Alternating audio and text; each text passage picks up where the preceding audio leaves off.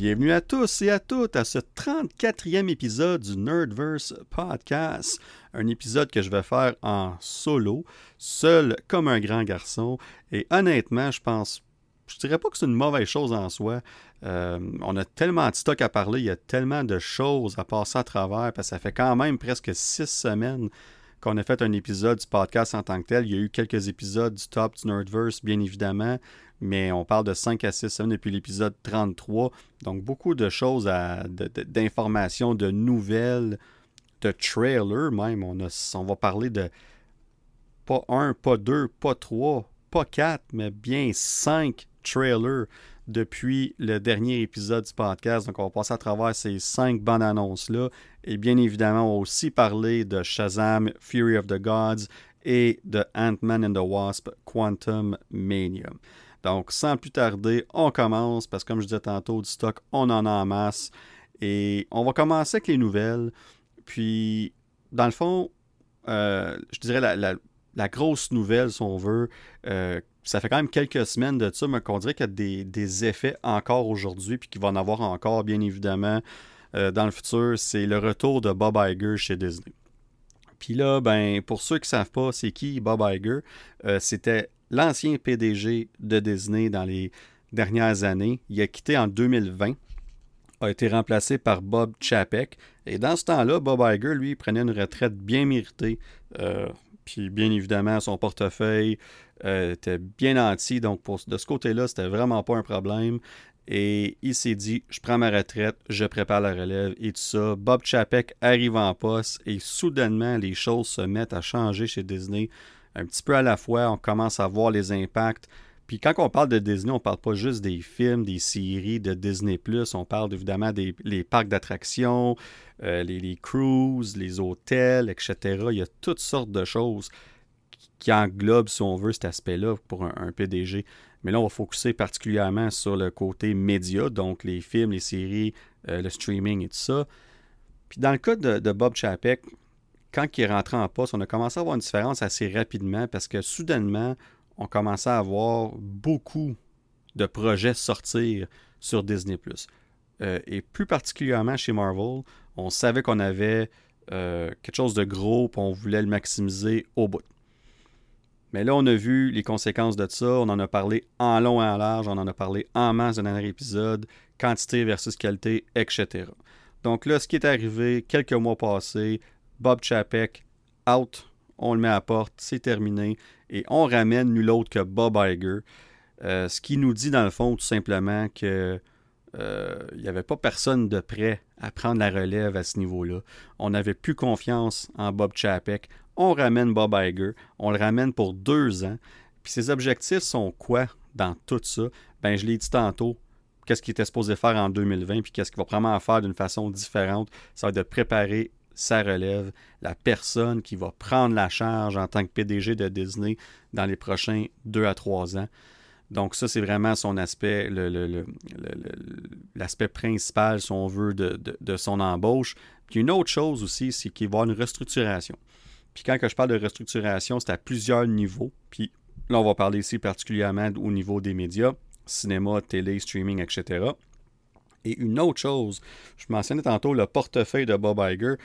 Mais là, on va parler du portefeuille de Disney. Puis dans ce cas ici, une des jobs de Bob Chapek, c'est de resserrer un peu le portefeuille, de limiter le budget, puis de faire attention, dans le fond, maximiser chaque dollar dépensé chez Disney, parce que sous Bob Chapek, on dépensait à gauche par à droite, et là, on a commencé à voir les effets de ça dans les derniers, dans, je dirais la dernière année, là, ça a commencé à sortir des médias comme quoi que chez Disney, le stock baissait, euh, même les, euh, les, abonnements pour Disney Plus étaient soit stables ou même commençaient à baisser un petit peu.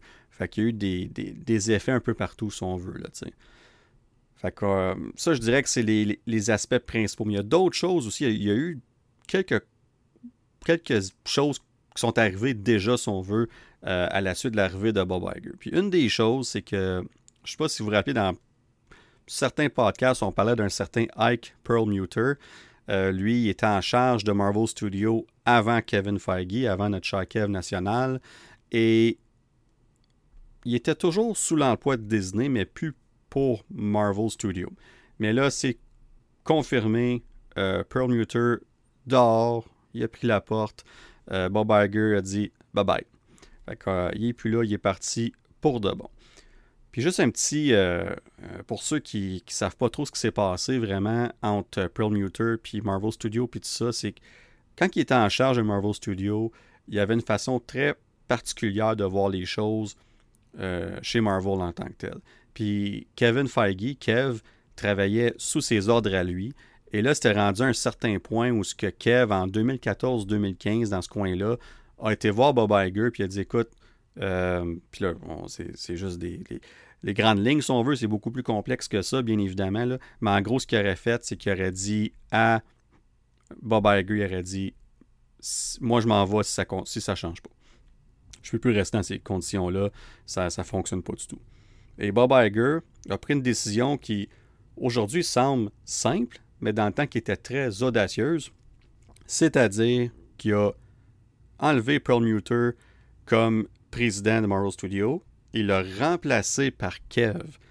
Je ne sais pas si vous le savez, mais c'est assez rare dans tout business, comme, c'est pas la première fois certainement, mais que quelqu'un plus bas dans l'échelle va voir le PDG au top de l'échelle, puis qui dit Mon boss, je veux que tu l'enlèves de là, puis que le PDG dit OK, je vais le faire. C'est tout simplement. Ce que, ce Iger a vu en Kev, ce qu'il voyait en Kev, dans le fond, c'est quelqu'un qui pouvait runner Marvel Studios euh, de meilleure façon que Pearl Muter et qui pouvait l'amener à un autre niveau aussi. Donc, c'est ce qui est arrivé. Kev a pris la relève et bien évidemment, quand on parle 2014-2015, on était rendu dans la deuxième phase de Marvel, du MCU, et on, sait ce qui est arrivé depuis ce temps-là. Bref, ça, tout, a changé. Tout a changé parce que Pearl Muter, lui, là, il voulait même pas. Il voulait même pas comme. On, pense à Black Panther. C'est un personnage que Pearl Muter voyait pas avoir du succès au cinéma. Un personnage comme Captain Marvel. Il pensait pas du tout que ce personnage-là aurait du succès au cinéma. Même Black Widow. On voit une différence entre le personnage de Black Widow dans la première phase, le avant Avengers et le après Avengers de, 2012, je parle bien évidemment. Il y a une très grosse différence de comment est-ce qu'on a euh, pris ce personnage-là de Black Widow, puis qu'on l'a, euh, quand on a fait quelqu'un de, de plus unique, si on veut, puis avec une plus grande importance dans l'MCU. Fait que ça, c'est juste quelques exemples de, de, ce qui est arrivé, en gros, dans, par rapport à Pearl Muter et tout ça. Puis là, ben, Pearl Muter, aujourd'hui, il n'est plus là. Il est encore sous l'emploi de Marvel Entertainment dans le temps, mais c'est terminé. Il n'est plus là du tout. Puis c'est honnêtement, c'est bien correct comme ça. Il est quand même rendu à 80, je pense qu'il a 80 ans. Fait qu'à un moment donné, il a fait ses affaires, puis il peut. Il peut. Euh, il peut prendre sa retraite à cet âge-là. Retraite forcée, mais très certainement, il va être bien correct. Puis un autre, euh, dire conséquence, si on veut, de l'entrée en poste de Bob Iger, euh, Victoria Alonso aussi a perdu son emploi. Puis encore une fois, pour ceux qui ne savent pas c'est qui Victoria Alonso, ben, c'est une productrice chez Marvel Studios. Elle a commencé en 2006 avec le studio comme productrice exécutive. Puis ça, 2006, c'est avant Iron Man. Fait qu'elle est là depuis le début quand on a commencé à planer le film d'Iron Man, était là. Fait qu'elle est là du début. C'était une des personnes les plus, proches de Kev, si on veut, dans la hiérarchie de Marvel Studios, entre autres.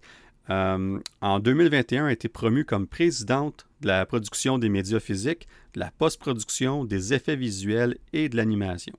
ça, ça fait juste deux ans à peine. Mais là, qu'est-ce qui est arrivé en 2023? Pourquoi qu'elle a perdu son emploi? Ce que Disney ont dit, comme ils ont sorti un mémo, une note officielle, si on veut, dans les médias, ils ont dit comme quoi que euh, Victoria aurait, dans le fond, il y aurait un bris de contrat. Elle aurait été une productrice sur euh, un film qui s'appelle excusez-moi, Argentina 1985, 1985, je devrais dire, parce que c'est le titre en anglais. Puis, euh, dans le fond, c'est une des huit productrices de ce film-là. Puis ça n'a aucun rapport avec Disney. Puis son contrat était très clair. Tu ne produis aucun film qui n'est pas sous Disney. Elle l'a fait quand même. Et là, supposément qu'on lui aurait dit écoute, c'est correct, mais on veut pas que tu te que tu t'affiches à ce film-là, donc au tapis rouge, quoi que ce soit. On veut pas que tu euh, répondes aux questions, quoi que ce soit. Whatever, tu sais, comme fait juste, garde ça bien comme, garde ça simple. Puis malgré tout ça, quand le film a pris l'affiche, euh, elle a répondu aux questions, elle était à la, première mondiale, puis tout ça. Puis là, ben, ça l'a un peu causé son départ parce qu'ils ont dit écoute, déjà qu'il y avait un prix de contrat, on t'a dit quelque chose, tu l'as pas fait, bon, ben, bye bye. Mais tu sais, on s'entend qu'il y, a toujours deux côtés à l'histoire. Puis dans le cas vraiment de, Victoria, ben, je suis certain que son côté va sortir un moment donné, on verra bien. Mais pour l'instant, c'est la version officielle qu'on a. Mais là, l'affaire aussi avec Victoria Alonso, c'est que on a parlé tantôt, une des choses qui était responsable, c'est la post-production puis des effets visuels. Puis on sait que dernièrement, chez Marvel Studios, une des critiques qu'on a, surtout depuis dans quelques films projets de la phase 4, c'est que certains films, puis ça c'est des critiques, c'est pas nécessairement moi qui pense ça, mais semblent un peu plus rushés, un peu, un peu de moins haute qualité si on veut. Puis euh, ben là, c'est elle qui était responsable de ça, qui était la, présidente, qui était la, big boss de ce côté-là. Euh, est-ce que ça a est-ce que ça a eu un impact? Est-ce que c'est une des raisons pourquoi elle a perdu son emploi? On ne sait pas. C'est pas ce qu'on a donné comme raison, mais c'est pas impossible non plus. Puis il y a plusieurs personnes dans le milieu des effets visuels euh, qui travaillent dans ce domaine-là, euh, qui ont été très clairs que c'est pas une personne qu'ils aimaient particulièrement travailler pour. Semble-t-il qu'elle était très comme sélective, si on veut, comme si tu étais de son bon côté, ça marchait, sinon tu étais mis de côté carrément. Ça créait parfois des environnements de travail un peu toxiques, si on veut. Fait encore là, il y a d'autres gens qui disaient que c'était bien correct. Fait tu sais, il y a toujours deux côtés à l'histoire, fait qu'on verra bien. Mais bref, il, y a des changements euh, chez Disney.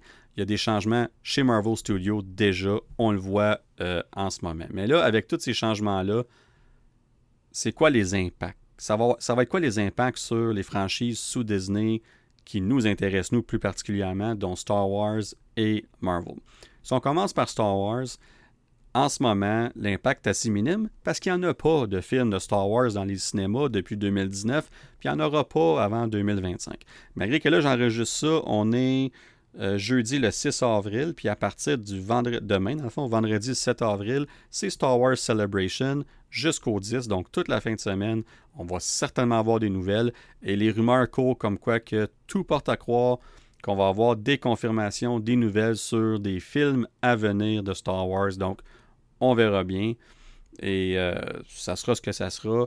Mais l'impact, euh, je dirais, au niveau des films, le seul impact qu'on sait, c'est que le film de Rogue Squadron euh, n'est plus dans les cartes du tout. Donc, pour l'instant, c'est mis de côté. On verra si on va revisiter l'idée, le, concept, si on veut, un moment donné. Mais pour l'instant, c'est tout. C'est that's Puis une autre chose, c'est le film que Kev, Kevin Feige, était supposé produire pour Star Wars. Il est aussi mis de côté. Puis ça, je devrais dire, comme pour moi, c'est logique. Il est tellement il est tellement débordé avec Marvel Studios, avec tous ces films-là, ces projets-là qui s'en viennent ben c'est logique qu'on mette ça de côté pour l'instant puis qu'il focus 100% sur Marvel Studios. Fait que si c'est le, call de Bob Iger d'avoir fait ça, c'est pour, pour vrai, c'est un excellent call. Ça, il n'y a aucun doute là-dessus. Puis là, ben, dans le fond, ce qui est arrivé aussi, c'est que c'est Bob Iger, quand il y a eu les, les, pas dire les, les non-succès, mais quand le film de Solo est sorti au cinéma, ça n'a pas été un succès comme qu'on voulait. Rise of Skywalker, oui, a fait beaucoup d'argent, mais moins que épisode 7, épisode 8, et euh, pas été bien reçu par les critiques et en général par les gens non plus. Disons que c'est pas le film préféré de Star Wars de beaucoup de personnes que je connais, puis même overall. Fait qu'avec ces deux films-là, euh, on veut être prudent. On veut prendre notre temps. On veut faire attention. Puis quand on va retourner au cinéma pour Star Wars, on veut que ce soit fait de la bonne façon. Puis honnêtement, je pense que c'est une bonne approche. Puis on a des séries Star Wars sur Disney ⁇ on a tout ce qu'il faut au niveau contenu de Star Wars dans le moment. Fait que pour l'instant, c'est correct. Puis de toute façon, là, avant même les séries, entre chaque trilogie, il y avait plusieurs années d'écart. Entre euh, Return of the Jedi, la première trilogie, la fin de la première trilogie, et The Phantom Menace, le début de la deuxième trilogie, ben, on parle de 15-16 ans d'écart. Puis entre euh, euh, bon, j'ai un blanc de mémoire.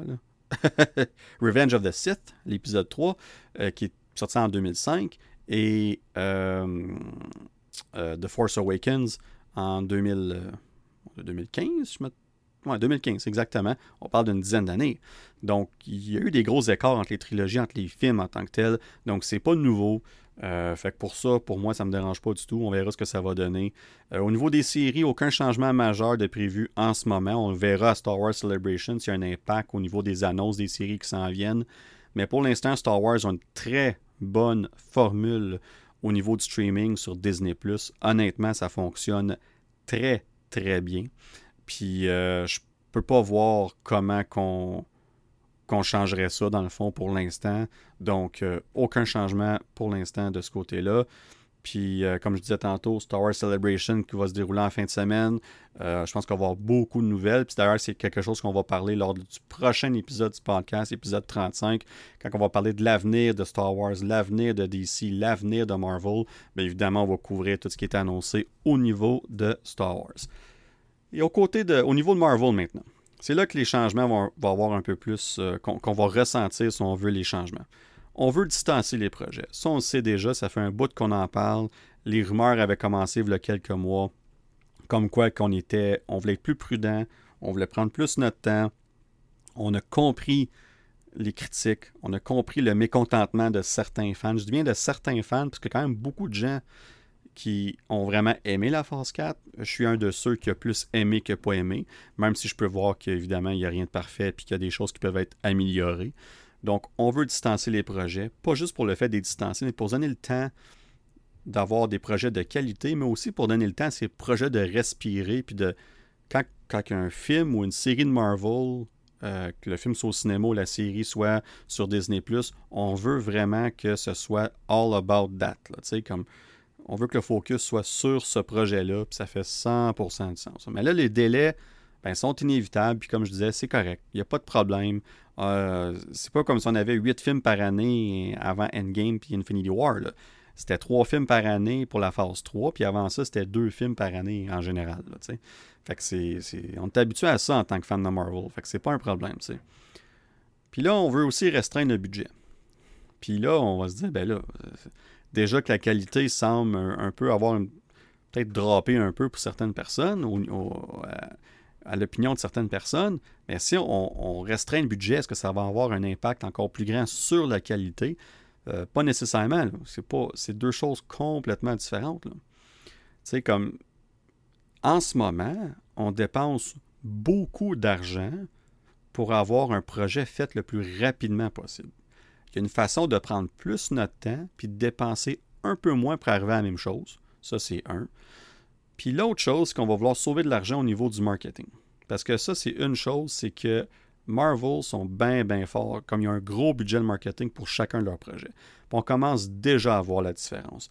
Les trailers, le, premier teaser trailer, avant, c'était 6-7 mois avant la sortie du film. Maintenant, on est rendu à comme 4 mois, 4 mois et demi.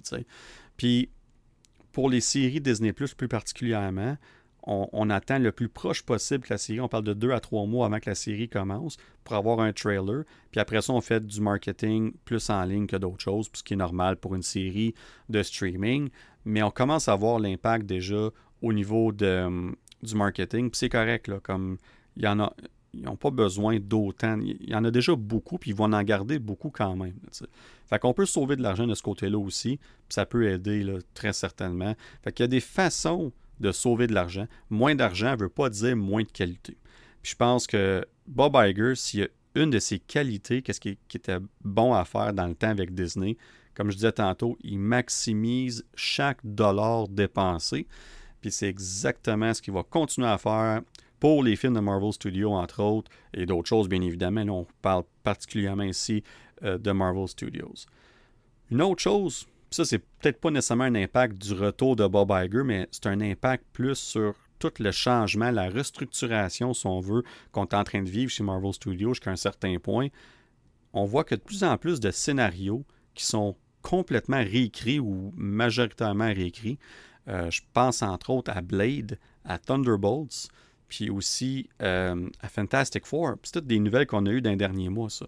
on sait que Blade, on a retardé le film de presque un an. Euh, pour refaire le scénario, parce que supposément que Marshalla Halley, qui joue Blade, qui va jouer Blade, je devrais dire, dans le MCU, était pas très content avec le scénario.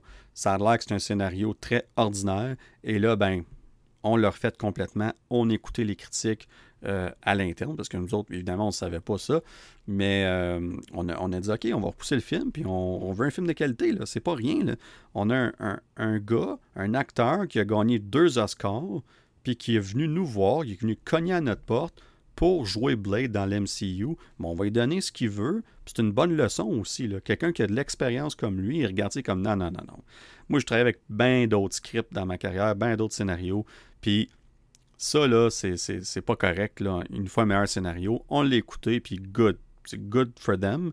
Puis good pour lui aussi d'avoir dit quelque chose, Puis comme il aurait juste pu prendre son cash puis s'en aller, ben s'en aller, faire le film puis d'attitude. Mais non, c'est pas ça qu'on a fait. Fait good pour, pour lui dans ce, dans scénario-là. Dans le cas de Thunderbolts aussi, euh, une des choses, c'est que une des critiques, si on veut, que, que j'attendais depuis, depuis un certain temps sur le film de Thunderbolts, c'est que c'est le c'est Eric Person qui écrivait le film. Euh, c'est le même euh, scénariste qui écrit Black Widow. Puis plusieurs personnes critiquaient ça dans le sens qu'ils disaient, ben, avec euh, Red Guardian, avec euh, Yelena, aussi avec Taskmaster, ça va être vraiment un Black Widow 2, mais on appelle ça Thunderbolts au lieu. Puis Thunderbolts, pour beaucoup de fans des comic books, c'est un. C'est gros quand même. C'est pas, pas, pas rien. Là. Puis là, on prend quelque chose d'aussi gros, puis on, on s'en sert quasiment comme une excuse pour faire un deuxième Black Widow. Fait que ça passait pas super bien au niveau de certains fans. Puis, ben, supposément que même pour Marvel en tant que tel, le script était trop focusé sur les personnages de Black Widow et non sur l'ensemble des Thunderbolts. Fait que ça veut dire que ce monde-là qui chialait, ben, il avait raison. Ils l'ont vu venir. C'est exactement ça que c'était. Fait que là, ce qui est arrivé, ben, on réécrit le scénario. C'est euh, Lee Sung-jin, puis je m'excuse si j'ai massacré son nom, mais c'est lui qui a travaillé avec Jake Schreier. Puis Jake Schreier, c'est lui qui va réaliser le film de Thunderbolts. Puis euh, Jin, dans le fond, il a, travaillé avec lui sur la série Beef, qui est présentement sur Netflix, qui est supposément, moi je ne l'ai pas écouté, mais les critiques ont l'air bonnes là-dessus, puis ça a l'air qu'ils ont fait un super travail ensemble. Ben, c'est lui qui a fait le, non seulement qui écrit le nouveau scénario, mais il est déjà complété parce que le tournage commence en juin. Fait qu'on se disait, ben là, on vient d'apprendre cette nouvelle-là quelques semaines passées. Est-ce que ça va retarder le film? Non, pas du tout. Euh, le film va de l'avant au mois de juin, comme prévu. Le scénario est déjà complété. Fait que ça, c'est des bonnes nouvelles. On prend ça encore une fois au sérieux. Et le dernier changement qu'on disait tantôt, c'est pour euh, euh, Fantastic Four. Ben, dans le fond, c'est Josh Friedman qui a écrit Avatar, The Way of Water et aussi Snowpiercer. Je sais pas si c'est le film ou la série, par exemple. J'aurais dû checker ça, mais peu importe. Les deux sont super bien réputés. Donc, euh, Josh Friedman euh, va remplacer Jeff Kaplan et Ian Springer, qui étaient initialement attachés au scénario du film. Et Josh Friedman va devenir le scénariste principal du film de Fantastic Four. Encore une fois, on a un changement de réalisateur pour Fantastic Four. Euh, c'est maintenant Matt Shackman qui a fait WandaVision. Donc là, on amène vraiment sa vision à lui. On a un scénario qui va plus ressembler à ce qu'il veut. Et chez Marvel, on veut vraiment, mais vraiment pas manquer Fantastic Four. On l'a déjà, entre guillemets, manqué deux fois. Euh, peu importe ce qu'on peut penser des films, mais overall, ce n'est pas euh, considéré un succès, ces films-là. Euh, donc, on veut vraiment pas manquer le bateau une troisième fois. On veut vraiment réussir, puis on va tout faire pour qu'on y arrive. Puis non seulement ça, mais les Fantastic Four vont être primordiales pour la phase 5, phase 6 et vraiment phase 7 et plus loin, la troisième saga qui va arriver après ça les Fantastic Four vont être primordiales. Ils vont être au centre de beaucoup d'histoires, au centre des nouveaux Avengers, entre autres, puis tout ça. Donc, on se doit de réussir ça euh, de la meilleure façon possible.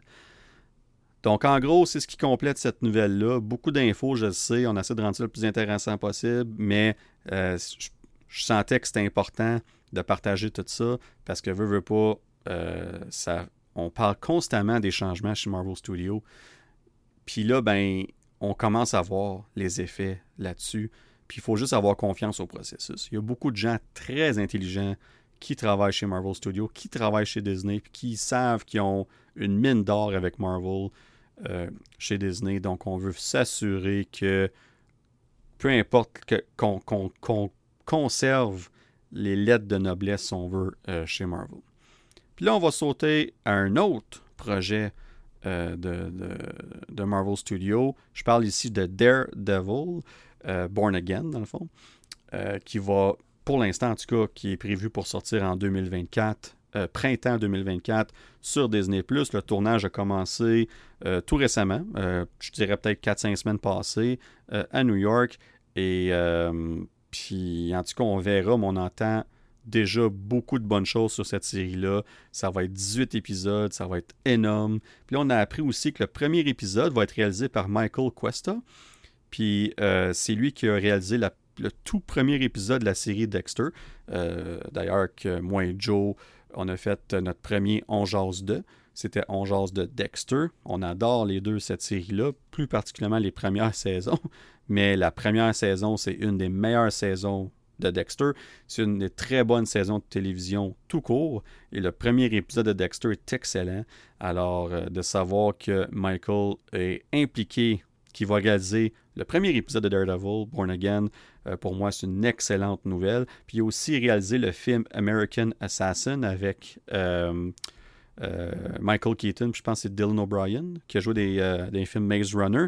un film que moi, j'ai vraiment aimé, qu'on a pas beaucoup de gens parlent, mais pourtant, moi, j'ai vraiment aimé ce film-là quand même. La, scène d'ouverture, particulièrement de ce film-là, est assez à, à disons, on va dire ça comme ça. Puis aussi, une autre nouvelle, vraiment, mais en tout cas, je sais pas, parle pour moi, vraiment excitante. John Bernthal va être de retour dans le rôle de Punisher pour la série Daredevil Born Again. C'est une excellente nouvelle. Mais là, je sais ce que beaucoup de gens se disent en ce moment. Ils sont comme, ouais, mais Punisher sur Netflix, c'était violent. C'était rated R. Comment qu'on va prendre ce personnage-là puis l'emmener dans une série Disney+. Ben, on va faire confiance à Marvel. On va faire confiance à ce qu'ils vont nous donner, tout simplement. C'est ce qu'on peut faire. Comme, honnêtement, rendu là, on a pris la décision de faire une série de Daredevil de 18 épisodes. On a pris la décision de ramener Punisher et probablement d'autres personnages qui vont être confirmés dans les prochaines, prochaines semaines, prochains mois. Peu importe. Ben, part, ils savent ce qu'ils font.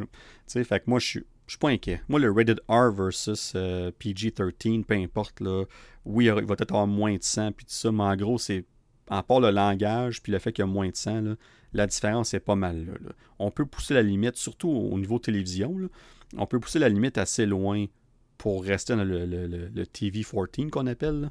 Euh, je suis pas trop inquiet de ce côté-là. Puis moi, de ce que j'ai entendu, là, euh, supposément que son intro, comment est-ce qu'il est introduit dans la série, ça c'est bien évidemment si on le change pas, parce que des fois on, tourne des scènes, puis tout ça, puis finalement ils prennent le bord, puis c'est quelque chose d'autre qu'on met dans, la série, dans le film au lieu.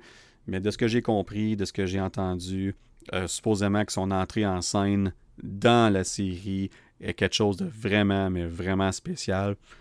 On verra que ça va donner, puis on verra jusqu'où qu'ils vont aller pour nous introduire, nous réintroduire, si on veut, ce personnage-là euh, dans, dans l'MCU, dans le fond. Parce que le Punisher va être dans le MCU maintenant. Ça, c'est, c'est, gros pareil, là, comme un personnage comme ça dans le MCU d'aujourd'hui. Le veut, veut pas, le risque est là, mais comme j'ai dit tantôt, ils savent ce qu'ils font. On va leur faire confiance. Euh, Deborah Ann Wall et Eldon Hansen, qui ont joué Karen et Foggy dans la série Daredevil sur Netflix, eux autres devraient pas être de retour, euh, malheureusement. on ne sait pas s'ils vont être s'ils vont être absents de la série tout court ou si leurs personnages vont être joués par d'autres acteurs, on n'a aucune idée. Fait que ça veut pas dire que les personnages ne sont pas là. Ça veut pas dire que même eux autres vont pas être là éventuellement non plus. Juste que pour l'instant, ils sont pas prévus, mais les choses peuvent changer.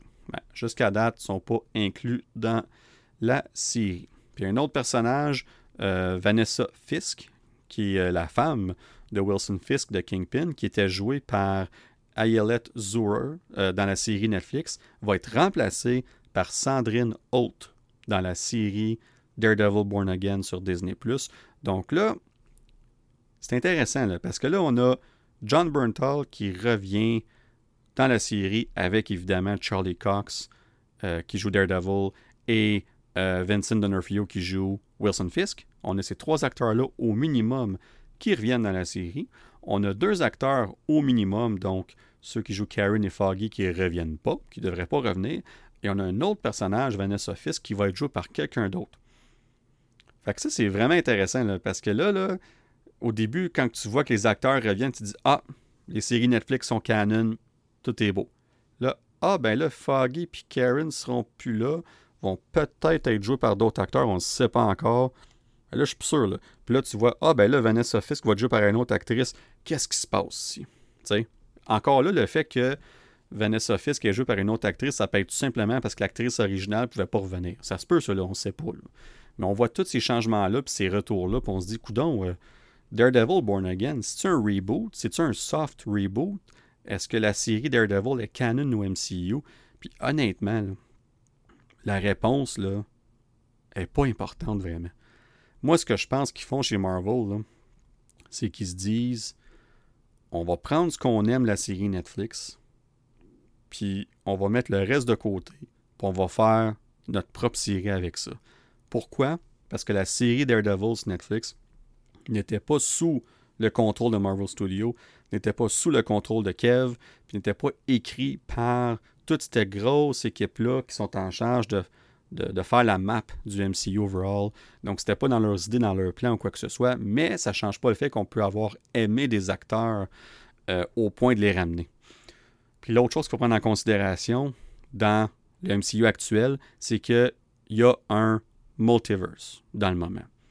Donc, on peut très facilement expliquer ça ou pas, mais nous, on peut prendre pour acquis que Daredevil sur Netflix, ben, c'est tout simplement un univers parallèle. C'est un autre univers du multiverse.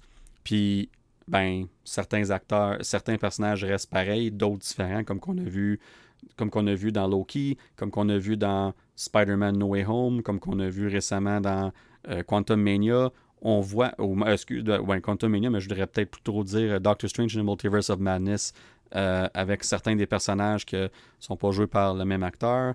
Donc, on voit tous ces changements-là, puis le, les, les, lois, les règles, si on veut, du multiverse dans le MCU sont, sont déjà écrites pour nous dire que ça se peut qu'un autre personnage, un autre acteur, un autre personnage, comme les personnages ne se ressemblent pas. A d'autres acteurs qui jouent, c'est correct. Fait que euh, je pense que tout est là pour qu'ils n'ont pas besoin de venir et de nous le dire. Parce que si Kev nous dit c'est un reboot, ça veut dire que il se met des bâtons dans les roues. Il ne peut pas ramener Charlie Cox. Il ne peut pas ramener Vincent D'Onofrio. Il ne peut pas ramener John Bernthal. Mais là, s'il dit euh, non, la série Netflix est canon, ben là, il faut qu'il ramène tout le monde, techniquement. Parce s'il change certains acteurs, ça paraît pas bien non plus. Fait qu'en faisant ça, en étant un peu vague, puis en, sachant qu'il y a le multiverse qui existe, il n'y a même pas besoin de rien dire. Puis ça peut être nous autres qui, tout simplement, qui, qui notre propre canon dans notre tête, puis qui décide ce qu'on veut, puis c'est bien correct comme ça. Fait que, bref, au niveau de Daredevil, c'est pas mal ça les nouvelles. Moi, j'ai extrêmement hâte à cette série-là. 18 épisodes, c'est énorme, c'est quelque chose de nouveau qu'on essaye chez Marvel Studios. Le tournage va durer presque un an. Donc, il a commencé en mars, va finir en février, janvier, février prochain. C'est énorme. Là, on parle de printemps 2024. J'ai comme l'impression que ça risque d'être serré un peu. Euh, mais encore là, tout dépendant comment on décide de filmer cette euh, série-là, est-ce qu'on va filmer épisode par épisode ou, pas, parce que chaque tournage est différent, ben, on pourrait tout simplement comme travailler sur la post-production des premiers épisodes pendant qu'on filme les épisodes subséquents, puis ça pourrait permettre euh, à Marvel de sortir les premiers épisodes, même si on n'a pas fini de tourner la série ou, de, ben, ou la post-production, si on veut, de la série. Fait qu'on verra ce que ça va donner. Mais bref, euh, Daredevil, pour moi, c'est un des projets que j'attends le plus. Euh, à part Spider-Man dans Marvel, vous savez, comme vous savez, euh, c'est mon deuxième super-héros préféré. J'adore Daredevil, donc pour moi, de voir ça, c'est. Puis de voir que les acteurs, mes acteurs préférés de la série reviennent en plus. Pour moi, je suis, je suis all-in là-dedans. Mais là, on parlait tantôt de trailer, de bande-annonce. En voulez-vous des bonnes annonces? Mais ben, en v'là. On en a cinq à parler. Pas une, pas deux, pas trois, pas quatre, cinq. Ça, ben, c'est ça, c'est les, effets d'être plusieurs semaines sans parler, si on veut, sur le podcast. Ils s'accumulent, puis tout ça. Je ne vais pas passer 20 minutes par euh, bande-annonce comme qu'on fait d'habitude, ça c'est sûr et certain. Surtout pas tout seul. Mais euh, on va aller en ordre, tout simplement. Fait que la première, c'est Guardians of the Galaxy, volume 3, qui a été, euh, qu'on a pu voir au Super Bowl en février. le, trailer final, si on veut. Et là, le film sort dans un mois, presque jour pour jour. sort le 5 mai. Et euh, j'ai déjà mes billets, donc on s'en va voir ça euh, comme d'habitude en première. Vraiment, vraiment hâte. Vraiment excité de voir ce film-là. J'adore cette gang-là de, des Guardians. J'adore ce que James Gunn a fait avec cet univers-là. Le trailer en tant que tel, j'ai trouvé meilleur que le teaser trailer. J'ai trouvé que ça nous donne une bonne idée de l'histoire, mais encore là, ça ne nous en dit pas tant que ça. Comme il y a beaucoup de choses qu'on ne sait pas encore. Je trouve que dernièrement, Marvel, peut-être qu'elle est un petit peu trop en spoiler avec certains de leurs trailers, leurs bandes annonces, ou surtout leurs TV spots. Ça, je dirais que c'était pas mal un des pires, entre autres pour Doctor Strange in the Multiverse of Madness. Mais, euh, mais bref, euh, dans ce cas ici, je trouve qu'on. Le film va durer quasiment 2h30, 2h29. C'est un film qui va être quand même long. Puis ce que j'aime, c'est que James Gunn a dit il n'y a aucun gras sur ce film-là, dans le sens il n'y a pas d'extra, c'est tout est nécessaire dans ce film-là. Chaque scène est importante. Il voulait vraiment s'assurer que chaque personnage euh, ait son, son, son, son, arc, son character arc, si on veut, à travers le film pour finir ça en beauté, pour, en beauté ou peut-être pas pour certains, là, mais pour finir euh, toutes ces histoires-là du mieux possible, bien évidemment.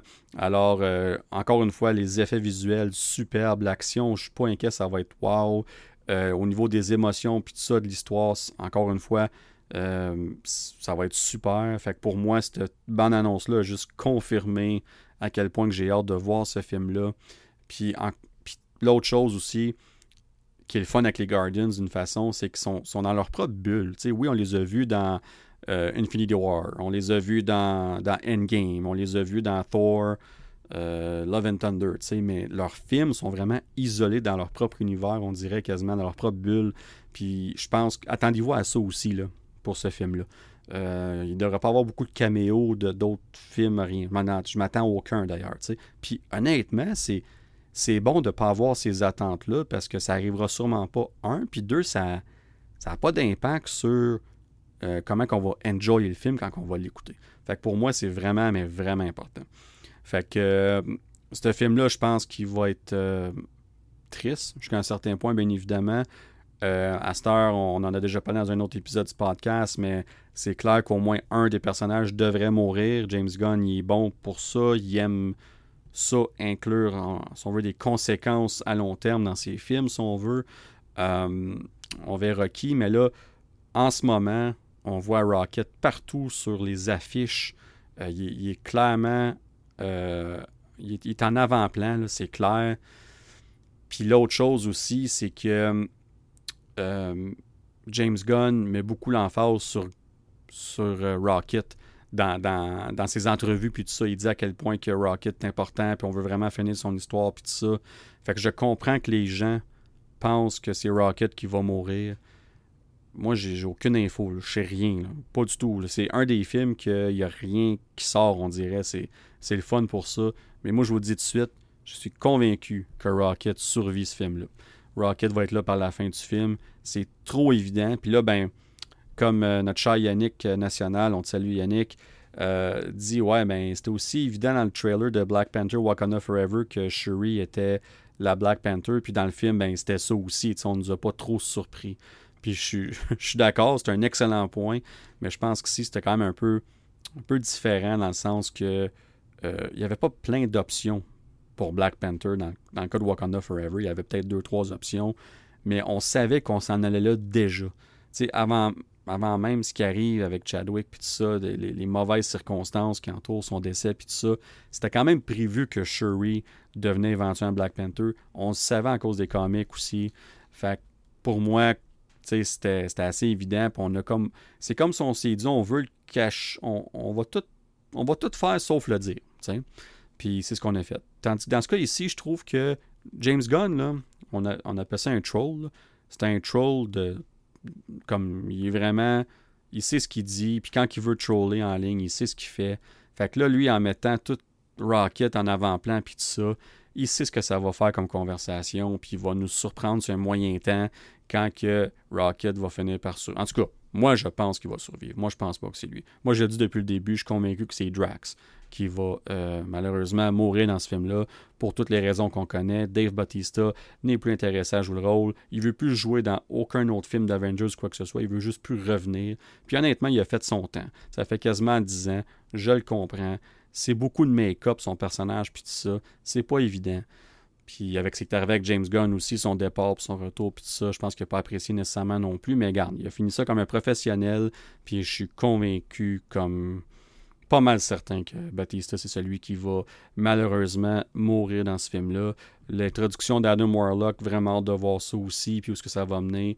Puis le High Evolutionary, le, le méchant, on le voit un petit peu plus dans la deuxième bande-annonce. À quoi s'attendre de lui, si on veut? J'ai hâte de voir ça, ce que ça va nous donner. Euh, encore là, on ne voit pas grand-chose dans le trailer. Puis ça que j'aime, on ne voit pas qu'est-ce qu'il va faire le méchant, c'est quoi son but, puis tout ça. Comme... Fait, fait d'avoir tout ce mystère-là, si on veut, puis de vraiment se fier au fait que les gens aiment les Guardians of the Galaxy. C'est pour ça qu'ils vont aller voir ce film-là. Donc le focus des trailers, c'est nous rappeler pourquoi qu'on aime les Guardians the Galaxy, les Gardiens de la Galaxie. Puis c'est exactement pour ça qu'on va tout être assis au cinéma pour écouter ce film-là, sans aucun doute. Le prochain trailer. Puis là, je vais, euh, je vais utiliser mon mauvais mot du, euh, podcast, euh, du, mon, PG, mon PG-13, mon, mon, sacrage. Comme, j'étais un peu en tabarnak en pensant à ce film-là. Puis je parle ici de The Flash. Puis pourquoi que je suis en beau joie le vert, c'est comme ça. Comme je suis vraiment séparé en deux temps là-dessus. Puis là, on va, je vous dis tout de suite, là, on parle du trailer quelques minutes. On parle pas de l'acteur. On va en parler un peu là, mais après ça, là, quand on va parler de l'anticipation pour le film, on parle pas de l'acteur Ezra Miller, on parle du film en tant que tel, des personnages qui sont joués dans le film, tout simplement. Ceci étant dit, on peut quand même pas mettre de côté ce que ce beau zoo-là a fait dans la vie de tous les jours. C'est impossible de mettre ça de côté. Il faudrait être sans cœur pour faire ça. Moi, je maintiens mon point. Ce gars-là ne reviendra pas dans le rôle de Flash après ce film-là. Même si le film ferait 2 milliards au box-office. Je ne peux pas croire qu'un studio soit assez épais pour le, excusez, le ramener malgré tout ce qu'il a fait. Si le film fait 2 milliards au box-office, c'est peut-être en cause du retour de Michael Keaton dans le rôle de Batman. C'est peut-être pour l'histoire de Flashpoint, puis on va parler de qu'est-ce qu'on a hâte de voir de film dans quelques instants.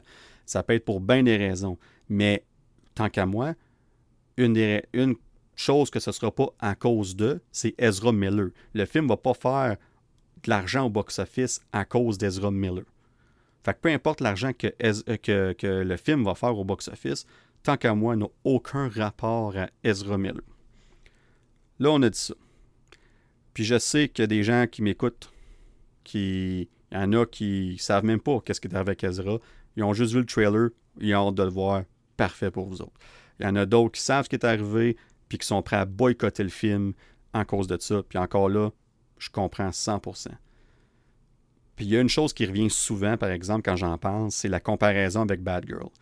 Ouais, mais on a cancellé le film de Bad Girl, alors pourquoi qu'on cancelle pas le film de The Flash? La seule chose que ces films-là ont en commun, c'est le fait que les deux, c'est des films de DC. C'est tout. Puis, actually, il y a une autre chose en commun, c'est que Michael Keaton était pour être dans les deux films en tant que Batman. Mais à part ça, il n'y a rien en commun. The Flash, on parle d'un investissement de plus de 200 millions, puis le marketing n'est même pas fait encore, il n'est même pas dépensé. On investit plus de 200 millions dans ce film-là. C'est énorme. Bad Girl, ça a coûté, le budget était de 90 millions. Puis on l'a même pas tout dépensé, le budget de 90 millions, parce qu'on n'a pas fini la post-production de, ce film-là encore. Tandis que The Flash est complètement fini. Puis même quand on a su toutes les affaires d'Ezra Miller, le tournage était fini, puis la majorité du film était déjà fini. Dans le cas de Bad Girl, euh, on n'avait pas fini la post-production encore, donc mettons qu'on a dépensé deux tiers du budget, 65-70 millions, mettons. Ben, dans le cas de Bad Girl, aujourd'hui, dans le cas de Flash, à 200 millions, on peut refaire notre argent minimum en le sortant au cinéma. Dans le cas de Bad Girl, si on met le film sur, euh, sur, euh, HBO Max, on ne fait plus d'argent. On ne va pas chercher d'argent euh, au niveau du box-office ou quoi que ce soit. Puis la raison pourquoi on a supposément cancellé Bad Girl, c'est que le film n'était tout simplement pas bon. On ne saura jamais. Peut-être que c'est d'autres choses. On ne saura pas. Mais supposément que le film était juste pas bon, puis la qualité du film n'était pas au niveau de ce que DC voulait. là, je sais qu'il y en a qui écoutent puis qui vont se dire Hey, come on, Dan. DC, là, on s'entend que dernièrement, la qualité, c'est pas fort. Puis je comprends ça, puis c'est correct. Mais nous, on n'est pas dans la peau de ce monde-là qui sont en charge. Puis quand que Bad Girl est en train de. le tournage est en train d'avoir lieu, on savait déjà qu'on. Nous, on ne savait pas, mais eux savaient qu'on s'enlignait ailleurs avec le DCEU. Puis peut-être qu'on était déjà plus ou moins au courant que le DCU commençait à se préparer déjà. Fait qu'on savait qu'on était en transition chez DC, puis on voulait pas nécessairement que le film soit associé à cette transition-là. Encore là, je ne justifie pas le fait qu'on a annulé le film. Moi, je maintiens que si tu es rendu aussi loin à faire un film, tu es tout bien de le sortir. Au pire, s'il n'est pas bon, il est pas bon. Euh, fait c'est important de dire que moi, je ne supportais pas du début qu'on annule le film. C'est vraiment la comparaison. Dans le code de Flash, on peut refaire l'argent. On peut faire du profit. Puis je connais pas, c'est pas pour vous autres, là, mais moi, je connais pas une business qui va investir 200 millions dans un projet en sachant qu'il peut aller faire, que c'est un possible investissement, qu'on peut aller au minimum refaire cet argent-là et idéalement faire un certain profit. OK? Je connais pas une business qui va dire non, on flush 200 millions juste entre guillemets pour bien paraître. Je sais que c'est, froid, c'est cold si on veut, mais c'est ça la business. Puis ça, là, on parle strictement du côté business. Fait que le film de Flash sera pas annulé. Qu'on soit d'accord ou pas. moi, moi, je dis pas que le film devrait pas être annulé ou pas. Je veux dire qu'au niveau business, strictement business, la différence entre les deux, pourquoi un on le fait puis l'autre on le fait pas, ben un pour nous rapporter de l'argent, Tandis que l'autre, on se disait, ouais, ben là, on, on est rendu à 70 millions de dépensés. On peut en dépenser un autre 20, puis le finir, puis on verra que ça va donner. Ou on peut arrêter ça là, sauver ce 20 millions-là, puis l'investir ailleurs. Dans le code de Flash, tout est déjà payé. On perd déjà cet argent-là. Fait qu'il se dit, ben, rendu là, on va essayer de refaire notre argent au minimum, puis ça sera ce que ça sera. Fait que la différence est vraiment entre les deux. Qu'on soit d'accord ou pas, au niveau business, la différence est là.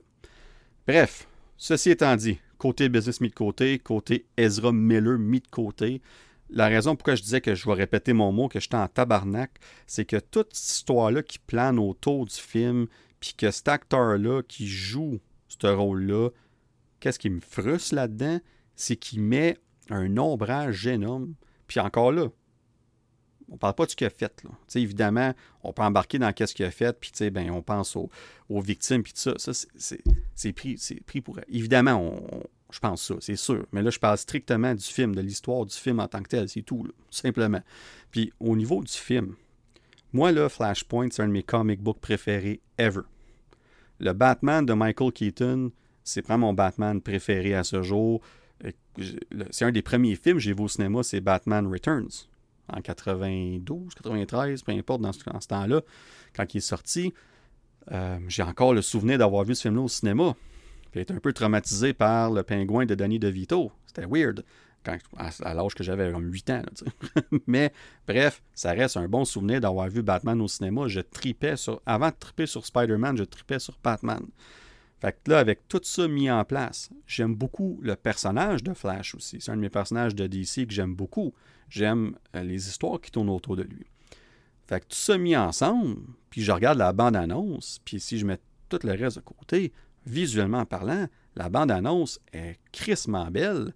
C'est super. Au niveau de l'action, ça a l'air super bon. L'histoire en tant que telle a l'air bonne. Puis on entend de gauche à droite le film, il est wow. Oui, je sais, comme, tu sais, James Gunn, il dit c'est un des meilleurs films que j'ai vu. Évidemment qu'il va dire ça, il est en charge de DC. C'est sa job de dire ça, c'est normal. Mais ça fait des mois que j'entends que les test screenings sont tout simplement wow de ce film. Parce qu'oubliez pas, le film, ça fait des mois qu'il est fini. On y touche plus, là. On y touche plus, là. Il, est prêt à sortir, Il est prêt à sortir demain, Puis, euh, même Tom Cruise. Tom Cruise a vu le film. Il a demandé à David Zaslav, euh, qui, qui est en qui est en charge de, Warner Brothers and Discovery, qui a dit écoute, euh, son, ami, parce que Tom Cruise, il peut faire ce qu'il veut à Hollywood, il a dit écoute, euh, je veux le voir, j'aimerais ça le voir, ce film-là. Fait que euh, David Zaslav, il a accepté. Fait que ce qu'il a fait, c'est qu'il a envoyé un, messager, quelqu'un, avec une copie du film chez Tom Cruise. Puis il a fallu que la personne reste chez Tom Cruise, ou dehors, ou peu importe, jusqu'à temps que le film soit fini. Après ça, Tom Cruise a redonné la copie du film à ce gars-là. Ce gars-là, il est reparti au studio avec le film en clé, peu importe barré, peu importe comment ils ont fait ça. Puis il a redonné le film à euh, David Zaslav ou peu importe, puis c'est ça qui est arrivé. Puis Tom Cruise, il n'y a aucun, lien à Warner Brothers Discovery. Il n'y a pas de raison de dire ça. Fait que lui, il a ça. Encore une fois, les, gens vont dire ben oui, mais c'est un publicity stunt. c'est sûr qu'on va se servir de ça pour. On va profiter de l'occasion. Euh, le film a besoin de ça. Avec tout ce qui se passe à Casimir, on y a besoin de la bonne publicité. Puis je suis 100% d'accord. C'est la raison pourquoi que on entend parler de ça dans, les médias. Pourquoi qu'on sait que Tom Cruise a vu le film? Parce qu'ils veulent qu'on sache que Tom Cruise a vu le film. Parce qu'on veut qu'on on veut que nous, on sache que Tom Cruise a adoré ce film-là. Puis là, Ben Affleck aussi, qui joue dans le film, donc évidemment, il va dire qu'il aimait ça, mais il aime vraiment ce film-là, supposément. Bref, encore une fois, qu'on soit d'accord avec ce que le monde dit ou pas, peu importe, il y a, un certain buzz autour de ce film-là. Si on remplace Ezra Miller par Jean-Paul Guindon ou peu importe qui, là, Paul Etier, peu importe, ou Mario Tremblay, peu importe le nom, dites le nom que vous voulez, puis que c'est une autre personne qui, qui est dans ce personnage-là, ben ce film-là serait attendu par plein, plein, plein de monde. Là ça serait comme. Tu peux pas voir cette bande-annonce-là. Puis si le fait que l'acteur principal, c'est pas un, un deux de pique, un bozo, puis une, nuisance à la société, va dire ça de même. Puis écoutez, je sais que je peux être un peu. Euh, pas pour dire méchant, mais regarde, le gars, il a, fait des affaires, puis c'est pas à moi de juger si c'est vrai ou pas, puis c'est pas à moi de juger si. Euh, peu importe ce qui va arriver avec lui, mais bref, si, c'était une autre personne dans son rôle, le film, il, serait attendu au bout. Là. Fait, que tout l'ombrage de ça a un impact sur ce film-là. c'est là que je dis que c'est frustrant. Pas en cause de l'ombrage, en cause de ce que l'autre a fait pour causer cet ombrage-là, à tout ce monde-là qui ont travaillé sur ce film-là, aux milliers de personnes qui ont travaillé sur ce film-là, les autres acteurs qui ont participé à ce film-là. Il y a des. comme. Tu sais, Michael Keaton, là, c'est pas. C'est pas lui, là, ça fait, ça fait longtemps. Ça fait longtemps qu'il est là. Lui, il a fait ça parce qu'il voulait revenir, il est content. Puis je suis content pour lui. Mais lui, il n'a pas besoin de ça pour sa carrière. C'est pas, c'est pas ça qui On a hâte de le voir. Moi, j'ai, moi je suis excité au bout de revoir euh, Michael Keaton. C'est sûr et certain. Mais c'est pas pour lui. Moi, je pense à, à du monde comme l'actrice qui va jouer Supergirl dans dans Flash. Puis là, je, je, je, veux, je veux voir c'est quoi son nom, excusez-moi, je suis... Euh, j'aurais dû avoir son nom, Sasha Kell, tu sais, qui est une actrice euh, up and rising, qui commence sa carrière à Hollywood. Puis elle, là, comme tout ça, là, ça n'aide pas sa cause à elle. Ça n'aide pas à cause aux autres personnes qui travaillent ce film-là. Puis, c'est ça qui est. C'est ça qui, qui est plate. C'est ça que je trouve plate. Quand je dis que c'est frustrant, c'est ça qui est frustrant. Tu sais, le film en tant que tel, comme on va aller écouter ce film-là, puis même moi, là, quand je vais écouter le film, je, vais tout faire pour dire je, juge le film pour le film et non pas l'acteur. Mais c'est sûr que l'acteur, il est littéralement dans chaque scène, il joue plus qu'un rôle. Supposément qu'il est dans littéralement chaque scène du film ou presque chaque scène du film, ben tu vas le voir tout le temps dans ta face. C'est sûr que les gens qui connaissent l'histoire, les histoires, vont pas nécessairement y penser. Mais en même temps, comme qu'est-ce qu'on fait? Hey, c'est, honnêtement, je ne me rappelle pas avoir vu une situation comme ça. Puis c'est. Mais regarde, peu importe. Là, je parle du trailer uniquement. Euh, je sais que j'ai beaucoup plus parlé de tout ce qui entoure le film, euh, mais le trailer en tant que tel, pour moi, j'ai vraiment adoré le trailer, je vais vous le dire. Euh, j'ai comme. c'est comme je disais, j'adore cette histoire de Flashpoint. J'adore Michael Keaton en tant que Batman. J'adore tout, comme, tout ce qu'on a mis dans ce film-là comme. Comme. Ah, que genre. Tu sais, j'ai de la misère à trouver les mots. Tu sais, comme c'est. Je suis vraiment, je suis vraiment déchiré. Mais le trailer en tant que tel, si on fie juste au trailer, il est excellent. pour moi, il est excellent. Puis on verra ce que ça va donner. On verra où ce que ça va mener. Mais écoute, on va continuer à parler de ce film-là parce que ça sort juste au mois de juin. Puis on va voir, on va en reparler une partie de l'été. On va en reparler sur le podcast aussi, c'est sûr. Mais bref, euh, on verra ce que ça va donner, tout simplement. Mais là, on va aller un peu plus, euh, un peu plus euh, simple, si on veut, un peu plus. Euh, on va reculer un peu. On va parler de Secret Invasion, un trailer qui est sorti quelques jours passés, dimanche passé, donc cinq jours passés. Euh, on avait vu un teaser six mois passés, euh, D23. C'était en septembre. Puis là, finalement, on a eu la confirmation que la série sortait. le premier épisode commence, le, la série commence le 21 juin sur Disney. On a le trailer. Euh, qui est sorti dimanche passé. Euh, un trailer qui donne un peu plus une idée à quoi s'attendre de la série, mais qui dévoile pas grand-chose quand même, puis j'ai adoré ça. Moi, un de mes films Marvel préférés, vous le savez, c'est Captain America Winter Soldier, dans mon top 4 euh, du MCU. Puis ce film-là me donne toutes les airs, et plus même, de ce que Winter Soldier nous a donné. Un thriller d'espionnage euh, sérieux aussi, comme dans le trailer, là, il pense pas qu'il y a une seule joke. Le ton, il a l'air beaucoup plus sérieux à, quest ce qu'on est habitué dans l'MCU en tant que tel. Puis honnêtement, j'aime, si c'est une des choses que j'aime la phase 4, c'est qu'on a osé prendre des risques puis faire différents styles que chaque film, ou je dirais même particulièrement les séries, on se démarque plus. Ils sont tellement toutes différentes, puis Secret Invasion ne sera pas différente. Euh, ça ne sera pas différent. Moi, j'avoue que ça, ça, a un peu mal sorti. C'est pas différent que Secret Invasion va être différente des autres. c'est ça que je voulais dire. Mais bref, euh, j'ai vraiment hâte de voir cette série-là, euh, de voir Samuel L. Jackson finalement, après toutes ces années-là, on parlait de Don Cheadle qui va quelques épisodes passés, qui va avoir son film dans Armor Wars. Là, on a Samuel L. Jackson qui va avoir son propre projet comme lead principal dans une série. Nick Fury va être en avant-scène avec Ben Middleston qui va jouer euh, Talos, le, le, le, Scroll. Bien évident, le, le ouais, c'est ça, ben, le Scroll exactement. Euh, puis d'autres acteurs aussi, là, comme je pense à Olivia Colman, que j'aurais jamais imaginé voir dans, dans, dans une série, dans un projet de Marvel, tout court dans l'MCU. Puis ça, j'aime ce qu'on a vu dans le trailer de, de elle aussi, Don Cheadle, qui revient aussi, bien évidemment, euh, Emilia Clarke aussi, euh, qu'on qui va être qui va qu'on a, on a eu la confirmation d'ailleurs qu'elle va jouer la fille de Talos, donc la fille de Ben Middleston. Donc on voit que dans le film Captain Marvel, elle est jeune et tout petite, mais là on va, être rendue une adulte, bien évidemment. Puis c'est Emilia Clarke qui joue le, ce rôle-là. Fait que de, voir ça aussi, euh, j'ai super hâte de voir quel genre de rôle, qu'est-ce que ça va donner de voir Emilia Clarke dans le, MCU, bien évidemment. Fait que ça, c'est vraiment le fun. Puis aussi de voir Kobe Smulders revenir en tant que Maria Hill.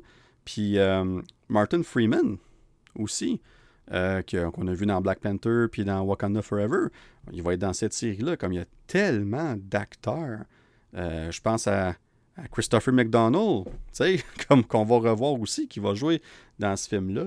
Puis en tout cas, bref, je prends en nommer d'autres, mais il y a tellement le, cast de cette série-là est juste wow. Fait j'ai hâte de voir ce qu'on nous a donné. Puis on a. Ça fait plusieurs mois que la série devait être sortie. Puis on a pris notre temps. On a attendu. Puis je regarde le trailer, puis ça a l'air de la grosse qualité. Puis j'ai vraiment l'impression qu'on va nous donner de quoi de vraiment spécial avec Secret Invasion. Je suis comme. Euh, moi, c'est une des séries que j'attendais le plus du début. Puis de voir ça, ça fait juste confirmer ça. Fait que bref, euh, j'ai vraiment hâte de voir ce que ça va donner. Ça va être six épisodes comme d'habitude, mais euh, j'ai comme l'impression que le format va bien fitter cette série-là. On verra si je me trompe, mais disons que le format m'inquiète pas mal moins pour cette série-là que, mettons, il pourrait m'inquiéter un peu plus pour d'autres séries. Et là, un autre trailer qu'on a eu euh, récemment, Blue Beetle, un autre film de DC. Puis, dans le cas de Blue Beetle, ce qui est intéressant, c'est que James Gunn a confirmé que le film n'a pas vraiment aucune connexion à rien, au DCEU ou même au DCU qui s'en vient. C'est vraiment un film euh, qui, se tient par soi-même. Puis la beauté de ça, c'est que si le film fonctionne bien, si les gens aiment le personnage, s'ils aiment euh, la famille, puis tous les aspects du, film, puis tout ça, on peut revoir éventuellement Blue Beetle dans le DCU parce qu'il n'y a aucune connexion. Puis oui, même si le DCU va officiellement commencer avec Superman Legacy en 2025, ben, il n'y a rien qui empêche euh, dans les futurs films ou projets de revoir Blue Beetle qui est introduit avant. Ça fonctionne correct aussi. Là. Fait que j'ai honnêtement, j'étais agréablement surpris du trailer. J'avais pas beaucoup d'attentes, pour être honnête. C'est, c'est pas comme si euh, je connaissais vraiment le personnage en tant que tel. Je ne ferai pas semblant que j'ai lu des comic books de Blue Beetle, c'est pas le cas. Euh, je ne connais pas grand-chose. Je me suis renseigné un peu quand j'ai su qu'un film était pour être fait sur, euh, évidemment, le, personnage. Mais une chose qui est intéressante, c'est que quand on a annoncé Blue Beetle, on a annoncé Blue Beetle puis Bad Girl comme étant les deux films qui allaient directement sur HBO Max. Et là, pas longtemps après, on a eu la confirmation que Blue Beetle irait au cinéma au lieu. On, aimait tellement le concept, le scénario, puis qu'est-ce qu'on s'enlignait avec ça, qu'on a décidé de dire Ouais, ben, non, on va donner un. plus de budget, on met ça au cinéma, on est vraiment confiant dans ce projet-là. Puis ça, ben, j'ai vraiment hâte de voir. Euh, vraiment hâte de voir ce que ça va donner. Euh, puis dans le fond, ben, ceux qui écoutent Cobra Kai, vous allez reconnaître euh, l'acteur qui joue Blue Beetle. Il était connu pour jouer aussi dans, dans, dans, Cobra Kai, euh, bien évidemment. Puis c'est, le premier lead latino, si on veut, d'un film de, de, super-héros. Là, fait que c'est, énorme, ça aussi. Puis ça va être... j'ai vraiment hâte de voir qu'est-ce que ça va donner. Comme moi, une des choses qui m'a, frappé, si on veut, du trailer, c'est que une des choses que j'ai. Je reviens à Miss Marvel. Une des choses que j'ai aimé de Miss Marvel, c'est l'aspect familial, le concept de la famille, puis l'interaction entre Kamala Khan et sa famille. Pour moi, c'est les moments forts de la série. Puis je trouve que dans ce film-là, en tout cas dans le trailer, on a un peu cet élément-là aussi. On voit clairement que sa famille va avoir un rôle primordial dans la série. On voit déjà que la chimie est bonne, que c'est la, comédie, comme il y a plusieurs moments qui m'ont fait très lenteur, la comédie semble fonctionner. Le, visuel, il, est très bon pour vrai. Les effets spéciaux ont l'air très bien faits. Euh, c'est très coloré. Son, le costume de Blue Beetle, il est vraiment nice. Pour vrai, c'est, vraiment, mais vraiment cool de voir ce costume-là en live action. Puis la scène, la transformation, quand il, y a le soupe la première fois, c'était vraiment cool aussi, comment c'était filmé, puis tout ça. Pour vrai, comme, honnêtement, comme premier trailer, je vais être prudent, je on va voir ce que ça va donner. Euh, mais pour vrai, j'aime ce que je vois jusqu'à date, puis j'ai confiance. Ça me donne confiance en ce film-là. Puis pour vrai, j'ai hâte de voir ça. J'ai vraiment hâte de voir ce que ça va donner. Euh, est-ce que ça va être un film qui va faire 500-600 euh, millions? Je pense pas. mais si ce film-là fait un 300-400 millions au box-office, qui serait déjà énorme pour un film qui s'appelle Blue Beetle, faut pas oublier non plus que DC en ce moment là, euh, fait pas fureur et pas dans les bonnes grâces de beaucoup de gens. Que les gens ne se sont pas battus pour aller voir, ils n'ont pas fait la ligne pour aller voir Black Adam ou euh, surtout Shazam, Fear of the Gods, qu'on va parler un peu plus tard dans, le show. Euh, fait que, tu sais, veut, pas, comme ça, ça joue un peu contre le film. Mais si le marketing est bon, parce que le marketing n'était pas nécessairement très bon pour Black Adam, puis était affreux pour Shazam, puis je reviens encore une fois là-dessus tantôt. Si le marketing est moyennement bon pour Blue Beetle, puis que le, bouche-oreille, les critiques sont bonnes, puis que le bouche-oreille de l'audience est bon, moi je pense qu'on peut faire de quoi très bien avec ce film-là au niveau du box-office, Puis je suis confiant pour l'avenir de ce personnage-là, de, cette franchise-là, dans le DCU de James Gunn, parce que je regarde ça, puis ça feel James Gunn. Ça, ça feel comme. Je peux voir tout ça fitter bien dans le DCU James Gunn. Pour vrai, là, comme j'ai aucun doute là-dessus. À cette heure, il faut que ça fonctionne, il faut que les gens y répondent bien à, ce qu'on va voir, tout ça. Mais ça, c'est, euh, ça va être ultimement hors de leur contrôle. Une fois que c'est fait, il faut que les gens aiment ça, ils n'aiment pas ça. C'est les gens qui vont décider. Mais honnêtement, j'ai, confiance que ce film-là pourrait être un bon succès pour DC, puis un bon succès de l'été, parce que ça sort au mois d'août euh, cette année. Là. Et finalement, le dernier trailer qui a pris la, qu'on a vu quelques jours passés, Spider-Man Across the Spider-Verse. Moi, je, vous le savez, je suis pas un. Je suis pas un gros fan de l'animation. J'aime ça, mais je préfère toujours le live action. Tout le temps, tout le temps, tout le temps. C'est, pour moi, c'est. Les deux ne sont pas vraiment comparables. Vous savez, on a déjà parlé sur le podcast à maintes reprises. Quand le premier Spider-Verse est sorti, j'ai même pas été le voir au cinéma. Ouais. Donc, j'ai même pas été voir ça au cinéma, puis j'étais comme, hmm, comme, je vais l'écouter, mais que ça sorte. C'est correct, tu J'aime le personnage, mais dans le temps que ça avait sorti aussi, c'était dans le temps de Noël, bien occupé, puis tout ça, ça, ça avait juste pas à donner, tu sais. Fait que j'ai pas été voir ce film au cinéma. Le film euh, sort en, en, Blu-ray, en digital, puis tout ça, puis je l'ai écouté presque aussitôt qu'il est sorti, puis j'ai capoté. Mais j'ai vraiment capoté sur ce film-là. J'adore le premier Into the Spider-Verse, j'adore ce film-là. Miles Morales est un personnage exceptionnel. C'est, encore une fois, l'aspect familial. Euh, tout ce qu'on a pu faire en, animation qu'on n'aurait peut-être pas pu nécessairement faire aussi loin en live action. On a pu se permettre d'aller un peu plus loin dans ça. Puis c'est avant le multiverse du MCU. C'est avant No Way Home. C'est même avant Endgame, techniquement, right? Parce que je ne me trompe pas, ça a sorti en. Je pense que c'était décembre 2018. C'était entre Infinity War et Endgame, me semble. Euh, puis, peut-être je me trompe, mais pas mal certain, c'est ça. C'est soit ça l'année d'après, mais c'est dans ce temps-là. Bref, euh, c'était. Écoute, c'était tellement une belle surprise. Tellement une belle surprise. Il y a des tellement bons moments dans ce film-là. Pour vrai, là, j'ai que de bonnes choses à dire de ce film-là. Comme, honnêtement, c'est super. C'est vraiment super. Il y a du monde qui ont moins trippé sur l'animation. Moi, j'ai trouvé ça très original. Je vais vous avouer qu'au début, quand écouté le film chez nous, J'étais comme coudon, j'ai-tu la version 3D, euh, puis il faut que j'ai des lunettes 3D, parce que tu as des télés 3D. Je comme, est-ce que j'ai pogné la mauvaise version? On dirait que l'animation est weird, Puis finalement, non, c'était vraiment juste, faut, faut que tu t'habitues au style, puis tout ça.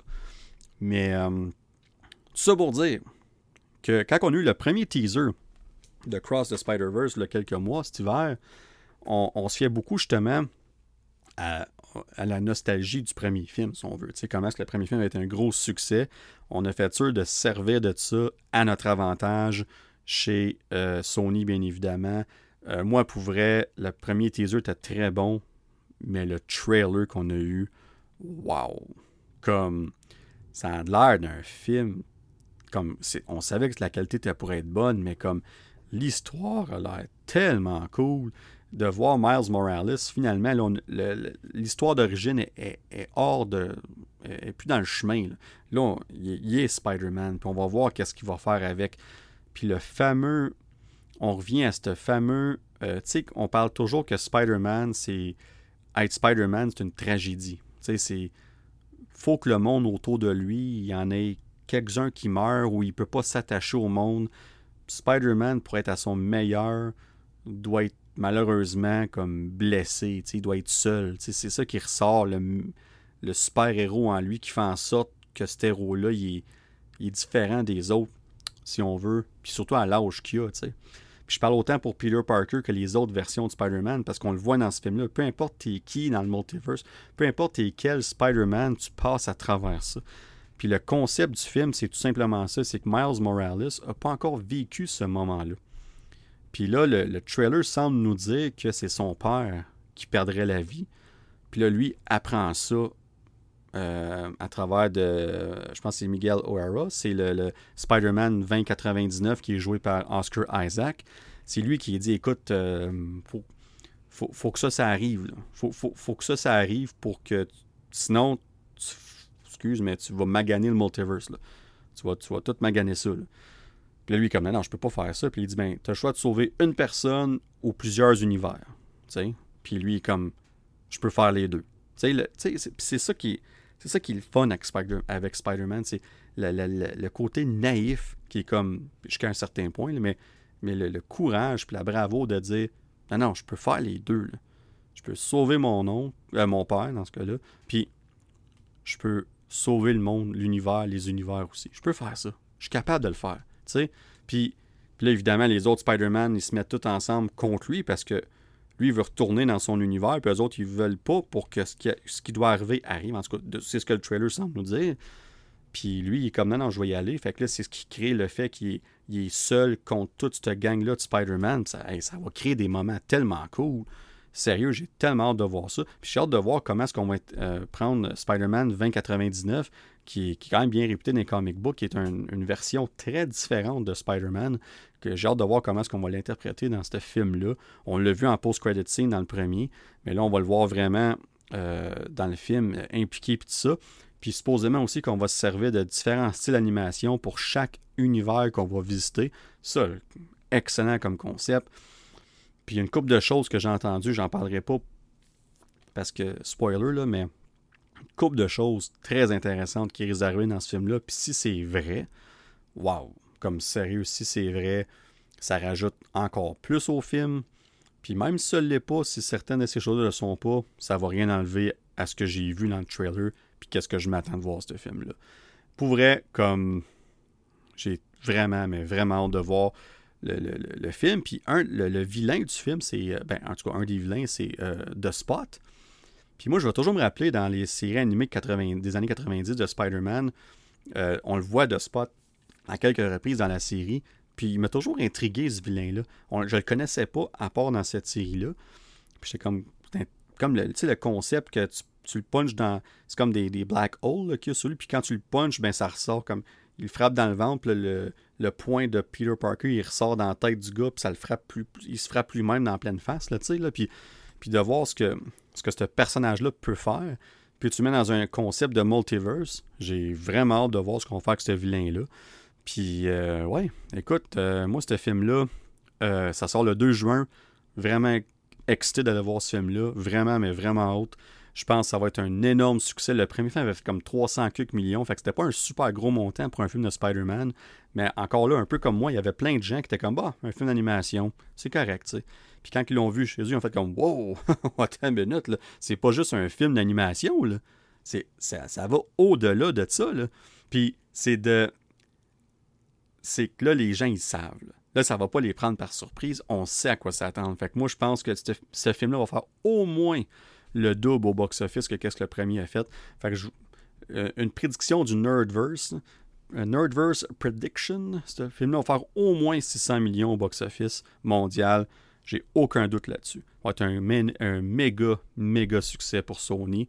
Puis s'il y a une chose que Sony font comme du monde en ce moment, ça semble être cette franchise-là de Spider-Verse. À Star, il ne faut pas, faut pas le maganer, mais c'est un des seuls projets de Spider-Man de Sony que j'ai confiance. Puis on va lui laisser la chance, puis moi, je suis all-in avec cette, euh, euh, cycle-là. Mais là, on a, on a, passé à travers cinq euh, trailers en quoi? Une trentaine de minutes. Fait qu'on a fait le tour. Puis là, ben, il nous reste deux films à parler. On a vu, ben, j'ai vu, ben, on. Je suis sûr que vous m'écoutez, peu importe de ce que vous m'écoutez, vous avez probablement vu ces films-là. je vais commencer avec Shazam, Fear of the Gods, qui est sorti quelques semaines passées. Puis ceux qui n'ont pas vu le film, si vous voulez skipper cette bout-là, il n'y a pas de problème, mais je vous le dis tout de suite. Je, vais, parler un petit peu de spoilers, parce que c'est it is what it is. Mais il n'y a vraiment pas grand-chose à spoiler dans ce film-là. La seule chose qu'il y a à spoiler dans ce film-là, Warner Brothers, DC l'ont fait eux autres mêmes. Une semaine avant le film, ils ont été mettre le caméo du film dans un TV spot à TV. C'est la seule chose du film, je pense, que tu peux spoiler, qui, est significative, si on veut, puis même là, mais oui, qui est significative. Ben, ils l'ont mis là. comme moi, j'écoutais. Euh, je me rappelle pas que j'écoutais à TV, j'ai vu ça. ça c'est arrivé dans ma TV. Bon. J'ai vu ça. Fait que là, je savais. Puis là, je me dis, ben, si on met ça dans, à TV, il doit y avoir d'autres choses dans le film. Ben, il y a d'autres choses, mais non, il n'y a pas pas d'autres caméos. C'est This is. Là, je vais en reparler un peu plus tard, c'est quoi évidemment à ce moment-là. Mais avant de parler du film, on parle du box-office. Puis pourquoi je soupire ici, mais c'est pas très bon, les amis, le box-office de Shazam, Fury of the Gods. pour le premier week-end, au niveau domestique, 30,5 millions. Au niveau international, donc le reste du monde à part États-Unis, Canada, 35 millions, pour un gros total mondial de 65,5 millions. C'est l'un des pires débuts pour un film du DCEU. Petite euh, question euh, du Nerdverse, la question geek, geek, geek, puis que je vais répondre moi-même parce que je suis ça sur le podcast, mais je vous la pose quand même dans votre auto, dans votre maison, dans l'autobus, peu importe ce que vous êtes, dans vos écouteurs, peu importe. Euh, ben dans le fond, je ne vais même pas poser en format question, je vais vous le dire tout simplement, c'est bien plus facile de même.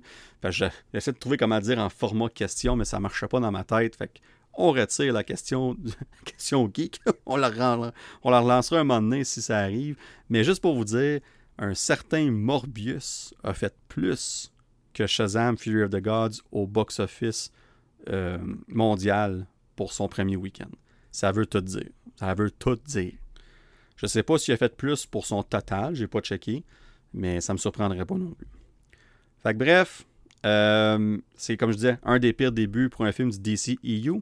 Le premier film, à titre comparatif, le premier film avait fait un 155,5 millions lors du premier week-end.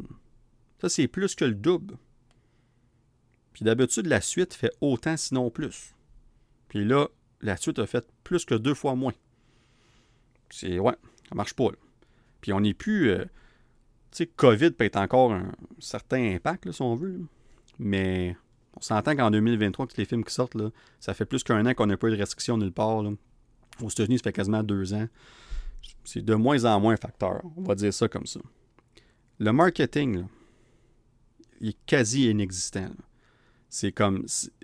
Ça marche pas. Là, on avait un mois de mars rempli de films. Rempli de films. Il y avait comme huit films au mois de mars au cinéma. Comme dans le fond, je vais passer à travers une coupe de points.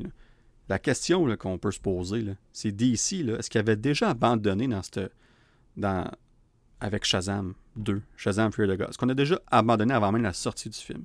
Oubliez pas, quelques mois passés, là, il était prêt à sortir le film la même semaine qu'un certain Avatar The Way of Water. Parce qu'on se disait, ouais, mais ça va être un bon film dans le temps de Noël. Comme quoi? Il n'y a aucun studio avec un minimum d'intelligence, un minimum de, qualité au niveau business qui va se dire Hey, c'est une Christie de bonne idée de sortir notre film la même semaine qu'Avatar The Way of Water, que le premier film, le 13 ans, a fait 2,9 milliards au box-office mondial, puis celui-là, il, il va être certainement projeté pour faire un milliard en dedans d'une semaine. Ça ne marche pas. On, on a fini par le repousser, mais c'est pas en cause d'Avatar. Parce que quand on l'a mis là initialement, Avatar était déjà la date du mois de décembre. Donc on était prêt à le faire, puis on a fini par le repousser pour d'autres raisons. Fait que ça, c'est un. Comme je disais tantôt, marketing, rien. Comme le trailer était correct, mais sans plus. C'était bon, mais rien, rien de spécial. À TV, on voyait quasiment rien. Là, on a vu que personne parlait du film avant que ça sorte. On décide de mettre le caméo qu'on va parler tantôt.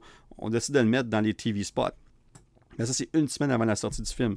Un peu comme euh, The Rock, qui décide de parler de Henry Cavill. Il fait tout sauf dire que Superman est dans le film. À post-credit, si on veut. Il dit pas, mais il fait tout le reste. Même principe ici. On sait, comme je dis, un mois de mars rempli de films. Les commentaires du réalisateur. Le deuxième jour, le, film est sorti un vendredi, ben, jeudi soir. Le samedi, le réalisateur David Sandberg, je ne me trompe pas, euh, sur les médias sociaux, en parlant du fait que le film fait pas bien au box-office, il dit qu'il s'attendait à ça. It was to be expected, qu'il a dit, qui est déçu. Pourquoi qu'un réalisateur dirait ça après deux jours? Ça fait, fait pas de sens pour moi. Puis là, tu as l'annonce du DCU qui était faite quelques mois passés. Qu'est-ce qui va arriver avec les films qui sortent? Les quatre films qui s'en viennent, on en a parlé sur le podcast à quelques reprises déjà. Qu'est-ce qui va arriver? Ben c'est ça toutes ces choses-là ont des impacts sur le film. Puis pour moi, ça me démontre que DC ont fait, ouais, ce film-là, c'est un bon petit film. Les gens vont peut-être l'écouter quand il va sortir en, Blu-ray, en digital, whatever. D'ailleurs, euh, il sortait aujourd'hui en digital. Il est disponible aujourd'hui. Vous allez pouvoir l'écouter dès aujourd'hui ou demain, peu importe, ceux qui ne l'ont pas vu. Euh, vous pouvez l'écouter là. Mais ben, c'est vite, là. Ça fait même pas un mois qu'il est sorti. ben, il est sorti le 14 mars, ça fait un mois. Fait que, euh, on a-tu abandonné chez DC? Ben, moi, je pense que oui. Je pense que oui. Je pense que je pense qu'on a droppé à balle là-dessus. Malheureux parce que c'est pas un mauvais film, mais euh, on va en reparler dans pas le, Rotten Tomato Score, 53% sur 173 critiques. Le Audience Score, 87%, plus de 1000 euh, euh, membres de l'audience. Un autre fait intéressant ici. Après le premier week-end, le nombre de critiques pour un film de, comic book, si on veut, est au minimum 300 et plus critiques tu sais, quand on parle de Rodden, comme là, ici, c'est 173 critiques après une fin de semaine. En temps normal, puis même c'est plus que. Moi, j'ai pris ces stats-là la semaine passée, fait que ça fait quelques semaines. On est rendu à 173 critiques en temps normal après une fin de semaine pour un film de comic book, là, overall. Euh, on parle de plus de 300 critiques. Puis l'audience, d'habitude, est à plus de 5000. Puis là, on est juste à 1000. Ben, encore là, ça démontre que il n'y a pas grand personnes qui ont même critiqué le film ou qui ont été voir le film puis qui ont mis un score sur Rotten Tomato, entre autres. Fait que c'est. C'est particulier, ça aussi. C'est des petits détails comme ça qui fait comme moi. Fait qu'en tout cas, ça pour dire, je pense quoi du film? Euh, comme je disais tantôt, c'est pas un mauvais film. C'est un film. Euh, c'est. Il y a des bons moments. J'ai ri à plusieurs reprises dans le film. Je trouve qu'overall, les effets visuels, euh, sont bons. Euh, pas tout le temps, mais overall sont bons. Puis encore là, c'est pas. Je ne vais pas me servir de ça pour faire la critique d'un film. Là, c'est plus pour donner un point positif au film. Euh, en général, les acteurs font bien leur travail. plus particulièrement la, Shazam Family, si on veut. je dirais que la plupart des jeunes acteurs puis des acteurs qui jouent les, qui jouent les, versions adultes, si on veut, super-héros, euh, sont toutes meilleures que, que, le personnage principal de Shazam en tant que tel. Ça, c'est mon opinion en moi, bien sûr. Euh, je parle particulièrement des, des, acteurs adultes. Puis je vais en reparler tantôt. Euh, puis, ouais, écoute, il y, y, a certains bons moments dans le film. c'est divertissant. Un peu long, par exemple. On aurait pu couper un peu, je pense. Le film était 2h10, je pense. On aurait pu enlever un bon 10, 15, même 20 minutes, je pense. Je pense que c'était pas nécessaire d'aller jusque-là. Mais encore là, c'est une suite au premier, ça on le sait on ne fait pas avancer les choses nécessairement. Euh, oui, par la fin du film, les personnages ont appris un peu plus, puis tout ça, c'est correct. Mais encore là, quand on a fait le film, le DCU existait encore.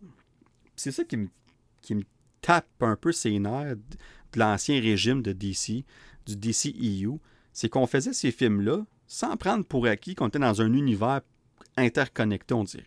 Puis ce film-là est le meilleur exemple de ça. Il n'y a pas grand-chose qui démontre que c'est connecté. On, on, mentionne des noms ici et là. Puis à la toute fin, on a un... Là, je vous le dis, le spoiler. Celui qu'on, de toute façon qu'on a vu dans TV Spot. On a un caméo de Wonder Woman. C'est Gal Gadot. Et là. Puis tout le long du film, Shazam, il, la trouve bien cute, Wonder Woman. C'est comme son crush. Là, Puis puis là, à la fin, tu vois Gal Gadot. Puis, je suis comme. Comme. Dans le fond, on est en spoiler, je vais le dire, dans le fond. parce que par la fin du film, Shazam se sacrifie, si on veut, pour tuer le méchant, les méchantes, peu importe. Et euh, Gal Gadot arrive, euh, puis réussit à ressusciter euh, Shazam. Je pas en détail pourquoi, mais cet aspect-là fait un certain sens dans le sens qu'elle a un côté euh, déesse, le dieu, tout ça. Fait, puis on parle beaucoup des dieux, c'est juste les dieux qui pourraient faire ça, ressusciter euh, euh, Shazam ou un autre de la Shazam Family, peu importe. Fait que ce côté-là fait un peu de sens pourquoi qu'elle arrive. Mais comme on prend un caméo, le concept fait du sens, on la voit, on est comme oh cool, bonne introduction. Puis on tourne ça en joke. comme Shazam, une fois qu'il qu comment merci, il est tout comme il sait pas quoi dire, il est tout gêné. Enfin, c'est correct. Il est supposé être un, un jeune, euh, un adolescent de 17 ans, pour me reparler dans pas long, qu'est-ce que je pense de ça? Puis là, après ça, il commence à dire Écoute, euh, je vais avoir 18 ans dans quelques mois, ça te tente-tu euh, si je t'appelle quand je vais avoir 18 ans, c'est-tu correct? Puis tout ça. Puis elle répond quelque chose du genre euh, focus sur être super-héros avec un sourire, pas s'en va. Mais je suis comme, vous avez un caméo comme ça. Le concept, jusqu'à un certain point, fait du sens. Puis, excuse, mais vous le ruinez avec une joke de même. J'étais comme, comme, sérieux, tu sais. Comme, le fait que Wonder Woman est là a aucun rapport avec l'interconnectivité euh, de DC dans ce temps-là, à part pour montrer qu'elle existe dans cet univers-là. Et tout. That's it. Mais ça n'apporte rien au plus grand univers. C'est ça, ça que c'est. Comme, ce qui se passe dans, le film de Shazam, là, comme, tu sais, t'as, toutes les espèces de, de, de, trolls, puis tout ça, t'as comme des, t'as des licornes à un moment mais les licornes, sont, je vais vous avouer qu'ils sont cool. Dans le fond, c'est comme des... Euh, c'est comme un espèce de. Les, les, les méchantes, euh, j'ai même pas leur nom. Je suis posé savoir ça plus que ça, mais joué par Lucy Liu et Ellen Mirren, au moins je connais leur nom, leur nom en tant que tel, en tant qu'actrice. Puis euh, ce qui arrive, c'est qu'avec leur pouvoir, comme ils font pousser une espèce d'arbre, un gros temple, puis de tout ça, il y a comme des trolls qui naissent, puis tout ça, puis c'est comme des monstres. Puis ça, je vais vous avouer que les effets étaient bien faits, c'était cool, c'était quand même menaçant, puis tout ça. Mais là, pour combattre ces, pour combattre ces, choses-là, ben c'est des licornes qui peuvent les combattre. Puis les licornes là-dedans sont vraiment menaçantes. Pour vrai, il faut que je leur donne. Le concept est cool, ça aussi. Mais tout ça pour dire que c'est gros ce qui arrive. Il y a comme un gros dôme au-dessus de Philadelphie. Puis là, tout ça, ça arrive. Il n'y a pas personne qui vient les aider. on parle de ça dans Marvel des fois. Puis c'est une critique qu'on a aussi. Dans un univers interconnecté, quand tu es rendu dans l'MCU, avec autant d'héros de, de, connus, il faut que tu justifies pourquoi ils ne sont pas là. on revient au trailer de Secret Invasion, vite fait. Dans le trailer, un moment donné, il y a quelqu'un qui dit la question Where are the Avengers? Où sont les Avengers Puis euh, Samuel. Jackson répond à ça ça, c'est quelque chose que je dois faire moi-même. Cette guerre-là, il faut que je la finisse par moi-même. Fait on l'adresse dans le trailer tout de suite, puis on va en reparler certainement plus dans le show, mais c'est adressé. Pourquoi que ils viennent pas? Est-ce que ça fait du sens ou pas? Regarde, ce sera à nous de juger quand la série va sortir, puis dans certains autres cas, ça aurait dû arriver, puis c'est pas arrivé, mais mon point, c'est que c'est tout, aussi vrai ici. mais elle arrive à la fin, par exemple, pour le, faire ressusciter, puis elle s'en va. Fait tout. Mais là, tout ça pour dire que. pour ça pour dire qu'on a gâché ce caméo-là dans les TV spots. Euh, écoute, c'est ça que c'est. Hein, je veux dire, c'est pas. Euh, c'est rien de spécial. Euh, c'est un bon petit divertissement. C'est. Comme quand je l'écoutais avec ma douce moitié au cinéma, puis on se regardait après, puis elle a bien aimé ça. Puis moi, j'ai dit, garde, c'est bon d'avoir des films plus légers comme ça. Ils n'ont pas besoin de tout être des grosses affaires, des big deals, puis tout ça. Puis ça, ça me dérange pas. Comme j'ai eu un bon temps à écouter le film, tu sais. Mais comme. il y a beaucoup de choses qui ne fonctionnent pas non plus. Puis un des aspects principaux, j'en parlais tantôt, c'est le, jeu de rôle de Zachary Levi qui joue la version adulte de Billy, qui joue Shazam en tant que tel. Puis comme. Je comprends qu'en tant qu'adulte, il joue quelqu'un comme. Dans le premier film, il avait comme 14-15 ans. Puis quand il est adulte, ben, il a 14-15 ans pareil. Fait que je comprends le fait que soudainement, il y a des pouvoirs, il est super bâti, il vole, puis tout ça je comprends que ça serait un peu too much, puis que c'est son, son caractère changerait, puis tout ça, puis sa maturité aurait un... Ça, je comprends ça. Mais là, dans le deuxième film, le petit peu de fois qu'on voit Billy, il est plus mature quand il est lui-même jeune de 17 ans que quand il est soudainement adulte puis en super-héros. Comme ça, comme je, je, vois les deux, puis pour moi, c'est pas le même personnage. Puis pour moi, ça, c'est un problème, parce que les autres, acteurs, les autres personnages, les versions enfants-adolescents, ouais, c'est ça, euh, versus les versions adultes, je crois que c'est la même personne. sais, Comme je pense, euh, euh, son, meilleur ami, là j'ai un, blanc de mémoire, vous allez m'excuser deux secondes, mais l'acteur, il est joué par Adam Brody en, version adulte. sais, il est comme. Il est plus comme cocky, puis tout ça, quand il est quand il est en super-héros, mais quand il l'est pas, ben, il, a son, il a comme sa, sa béquille, puis il a de la misère à marcher, puis tout, mais il a quand même cette attitude-là, comme, tu sais, mais il, il, a, a, un handicap. Fait quand que soudainement, il a plus son handicap, puis qu'il il paraît super bien, puis il est bâti, puis il a plus besoin de canne, puis il peut voler, puis tout ça, ben of course que cette attitude-là va ressortir plus. Ça fait du sens dans, dans, dans, dans l'histoire en tant que telle, tu sais. Je pense aussi à, euh, je pense c'est Megan, euh, Megan Good, si je me trompe pas. Ouais, c'est ça. C'est Megan Good qui joue euh, la, version adulte de, Darla. Puis Darla, la jeune Darla est jouée par Faith Herman. C'est ça, je cherchais son nom, excusez-moi. Pour moi, ça, c'est les stand-outs du film. Les deux, là. Comme la, la petite, quand elle est enfant, elle stand-out des autres. Puis quand que Megan Good joue, elle, en version adulte, en version Shazam, tu vois, tu peux croire que c'est elle en adulte, là, mais, mais qui a encore son, attitude d'enfant. Tu le vois, là, c'est super bien joué. Puis overall, les autres, tu vois un peu moins. Euh, fait que c'est. Ça paraît plus ou moins, mais tout le monde fait relativement un bon travail ou un très bon travail. Puis l'acteur principal, lui, arrive, puis c'est pas le même gars en tout. Puis pour moi, ça, ça, ça m'a un peu sorti du film. Comme j'étais comme. Ça fait en sorte qu'il y a beaucoup de ces jokes que j'ai pas ri puis j'aurais dû rire. Dans le premier film, ça marchait plus. Je trouvais que ça marchait mieux. Dans le deuxième, on dirait que c'est comme si Billy avait vieilli d'une coupe d'années, mais lui avait rajeuni d'une coupe d'années.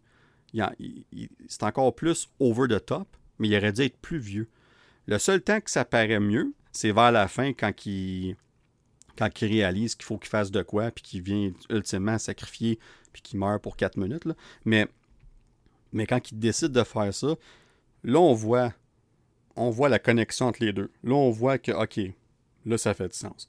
Puis quand j'ai vu ce bout-là, un, ça fait en sorte que j'ai quand même bien aimé la fin overall, mais ça m'a aussi frustré qu'on n'ait pas eu ça avant dans le film. De, particulièrement de, de, de, de cet acteur-là. Fait que bref, puis il y a peut-être du monde qui ne le remarqueront pas, c'est correct. Mais moi, c'est quelque chose qui m'a particulièrement sorti du film un peu. Mais comme je dis, c'était correct. C'est un, bon petit film. C'est ça que c'est. Regarde, il n'y a rien de spectaculaire dans ce film-là. Euh, mais c'est un bon divertissement. Moi, pour vrai, euh, euh, j'ai eu du fun. C'est juste que, comme quand j'écoute un film de DC où j'espère voir quelque chose d'au minimum très bon, tu comme c'est même si DC ne sort pas grand-chose de bon dernièrement, DC devrait sortir des choses au minimum très bonnes. Même si on ne le voit pas, ça devrait toujours être ça là-bas, pareil. Puis même chose pour Marvel. C'est ça qu'on est habitué à Marvel. Mais c'est pour ça que quand on, est comme on voit des films, des projets comme moi, c'est un petit peu moins bon que d'habitude. La barre est haute. On attend ça. C'est correct. Puis pour DC, j'ai hâte, j'espère que, que le DCU James Gunn va nous ramener à ça. Parce que il y a du chemin à faire pour euh, redonner les, lettres de noblesse, si on veut, à, DC de ce côté-là. Fait que, puis vite fait, il y a deux post-credit scenes. Euh, la première, ben, c'est euh, la, femme de James Gunn, son nom m'échappe, Harcourt, ouais, c'est ça, Harcourt. Puis, euh, mon Dieu, l'autre, son nom m'échappe aussi. Là. Mais on, ces deux personnages dans la série Peacemaker, euh, dans le fond, ils vont sont envoyés par Amanda Waller pour recruter Shazam dans la JSA, la Justice Society of America. Fait que là, lui, quand il l'approche, ils se font dire qu'il est un peu immature parce que, c'est correct, comme ils savent pourquoi, ils savent qu'est-ce, c'est qui, tu sais. Puis là, ben, quand il l'approche pour euh, le, la, là, il est comme Ah oui, euh, la Justice League, non, non, avec euh, Wonder Woman, tout ça, c'est comme ah, non, non, non, non, on parle de la JSC, la Justice Society of America. Il dit Ben moi, je vais être dans celle que Wonder Woman est là. Puis là, ils sont comme Non, tu ne seras pas dans celle-là. on, a besoin de toi dans l'autre. Puis c'est pas, c'est pas eux autres qui gèrent la Justice League. c'est eux autres qui gèrent la Justice Society of America, mais c'est pas eux autres qui gèrent la, la Justice League. sais. Fait que là, il, commence juste à dire qu'il n'est pas intéressé, puis tout ça, blablabla, puis il commence à faire plein de choses, puis les autres font juste s'en aller, puis, euh, puis it, Ils s'en vont, puis ils sont comme.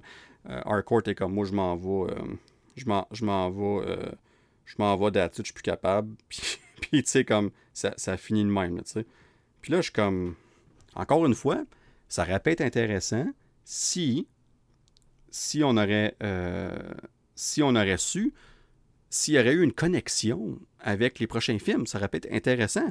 mais on sait, sait que ça va vraiment pas arriver. Fait que là, t'es comme, OK, ben, qu'est-ce que ça va faire? On ne sait pas. Fait que bref, c'est ça. Puis la deuxième post-credit scene, c'est comme une continuation de la première post de, la post-credit scene du premier film, où ce que le méchant du premier film est en prison, puis, puis c'est comme une continuation de ça, mais encore aucun rapport euh, avec l'histoire en tant que telle. Comme, on l'a même pas vu dans le film. Même pas, là. Rien, ce méchant-là, là, il était dans le premier, aucunement dans le deuxième. Puis on a une post-credit qui nous qui est comme une suite de la première post-credit du premier film. J'étais comme OK. c'est ça. Écoutez, regarde, c'est bien comme film, c'est correct. C'est juste que ça aurait pu être euh, ça aurait pu être mieux, mais encore là, j'avais aimé le premier Shazam, mais j'avais pas été. Euh, il y a bien des gens qui ont trippé. Moi, j'avais trouvé ça bon, mais c'était pas euh, mon film de DC préféré, loin de là. Fait que mes attentes, le deuxième, n'était pas haute.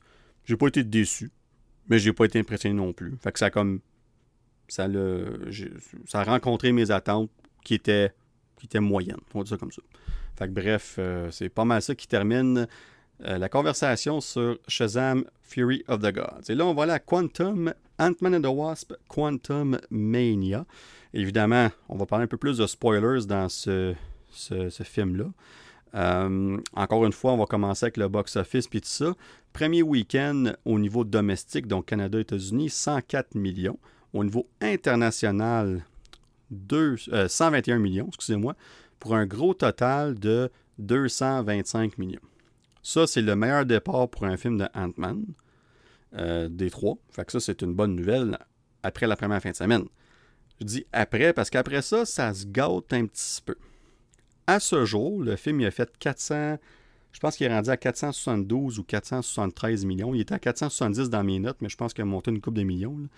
Euh, on va dire 470, 470 millions, puis c'est pas mal fini. Comme ça fait un mois et demi qu'il est sorti, quasiment deux mois. Il y a plein de films qui sont sortis depuis. Le film fait plus vraiment d'argent. Euh, fait, que ça, fait que tout porte à croire que le film ne va pas atteindre la barre des 500 millions.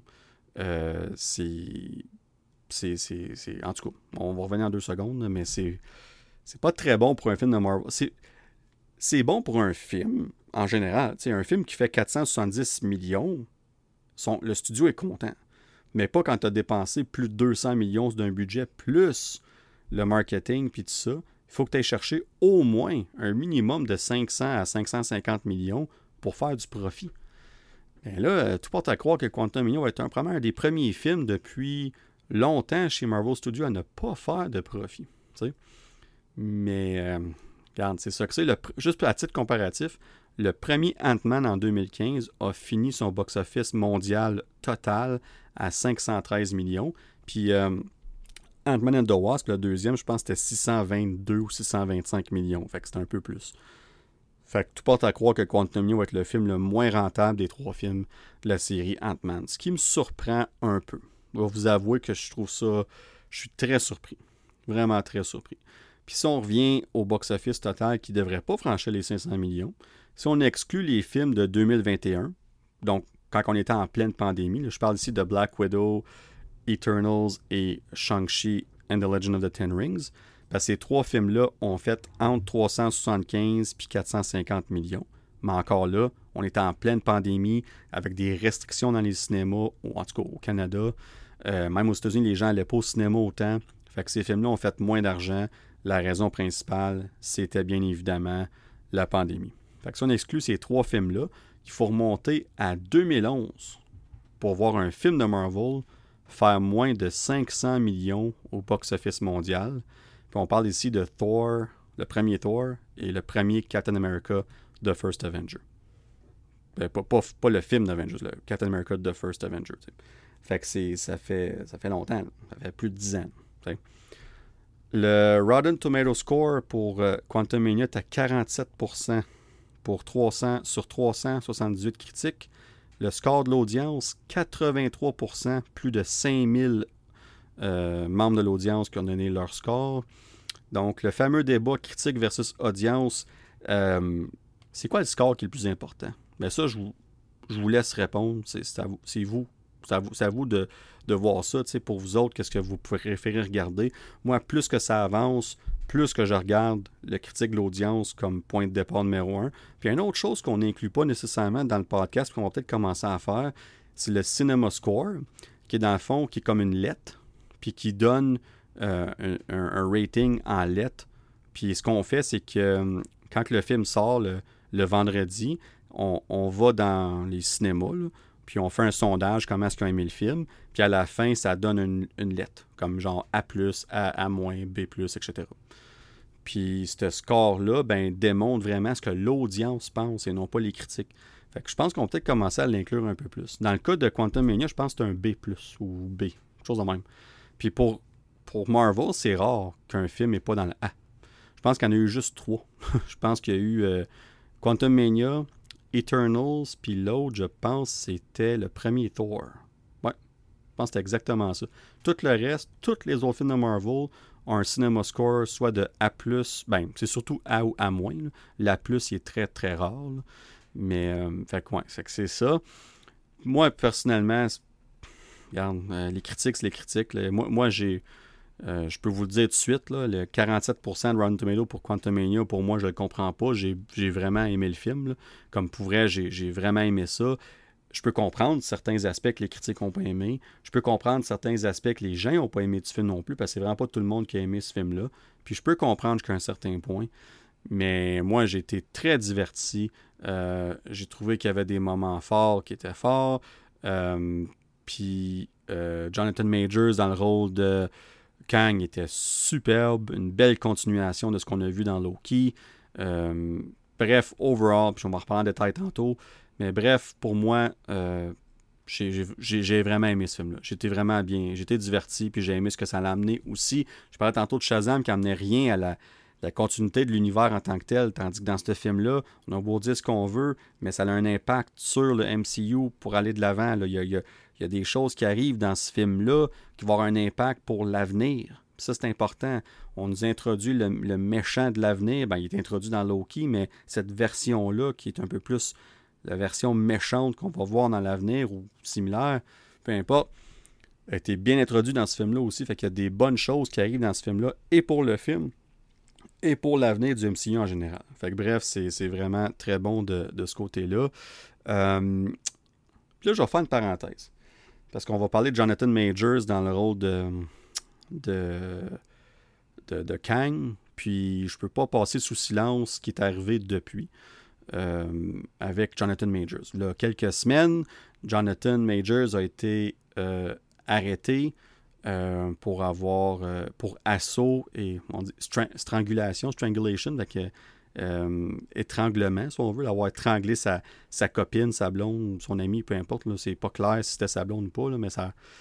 Fait puis il aurait été arrêté, puis il y aurait des charges qui auraient été mises dessus par contre lui, si on veut, par la suite.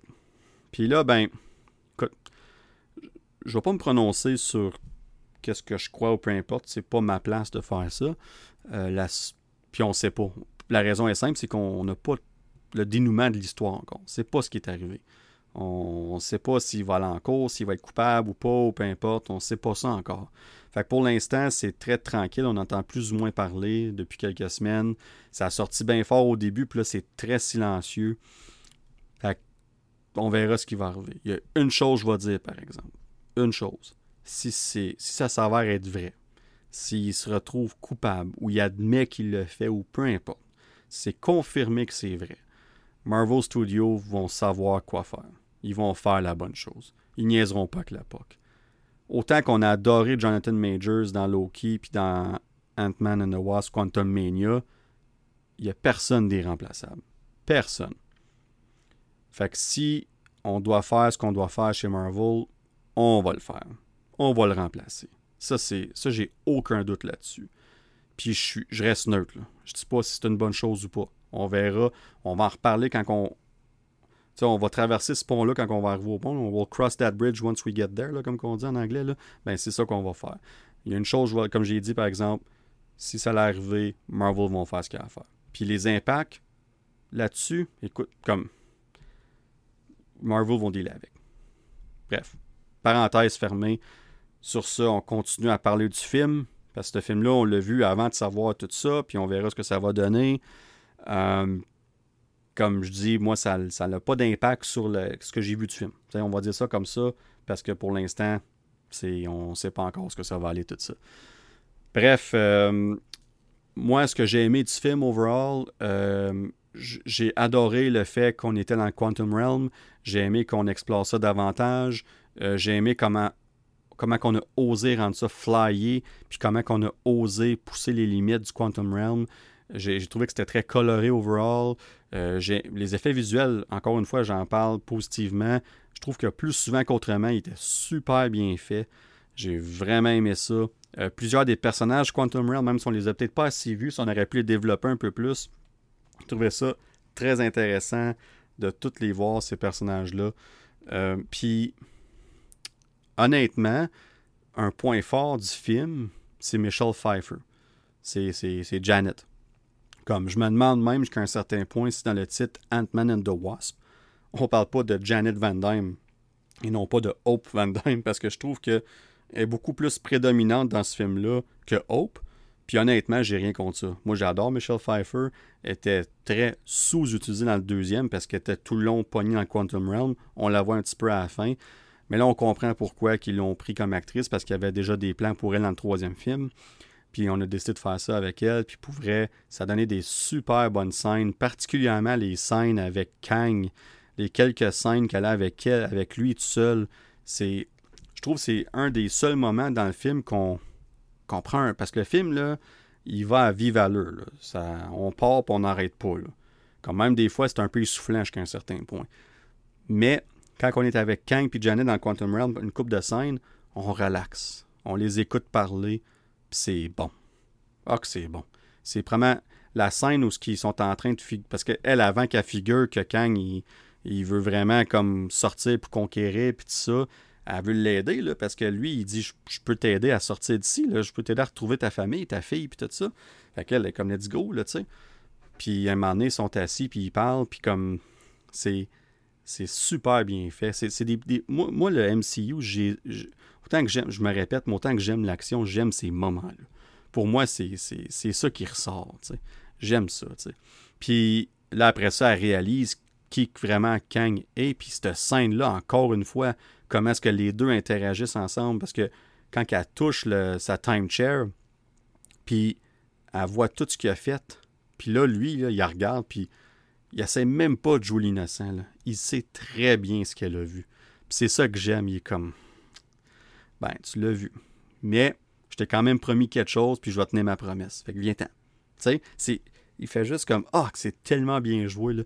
Ces moments-là, puis à un moment donné, une autre scène aussi, comme quand plus tard dans le film, quand il la capture, puis euh, il explique, entre autres, euh, les différents timelines, puis le multiverse, puis tout le kit.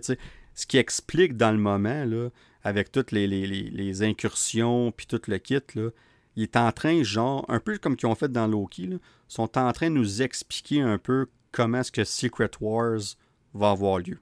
C'est ça que c'est, là. Les, on nous met de plus en plus les, indices pour nous préparer à Secret Wars.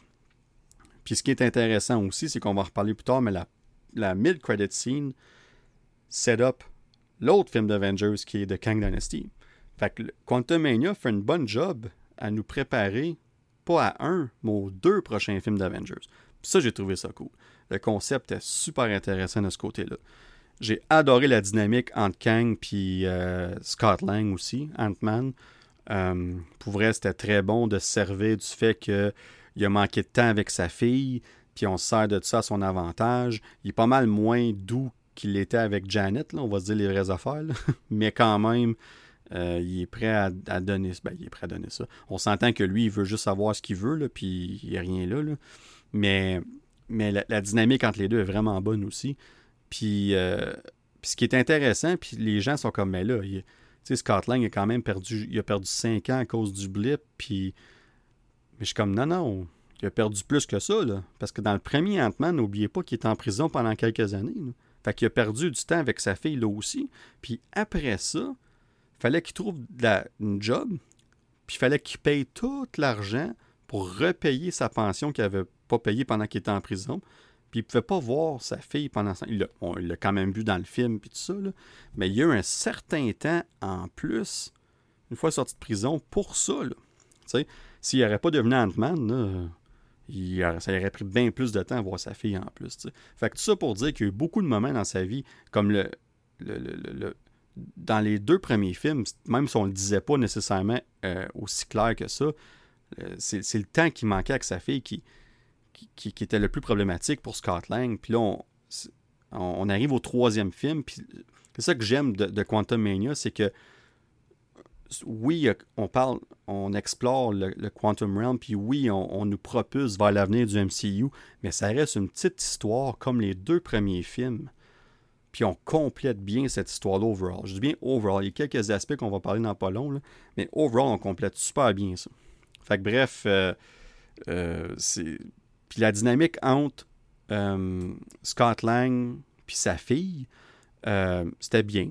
Je pense qu'on est habitué à la dynamique avec la, plus jeune Cassie dans les deux premiers films, qui était tellement sweet, tellement cute. La dynamique était tellement bonne.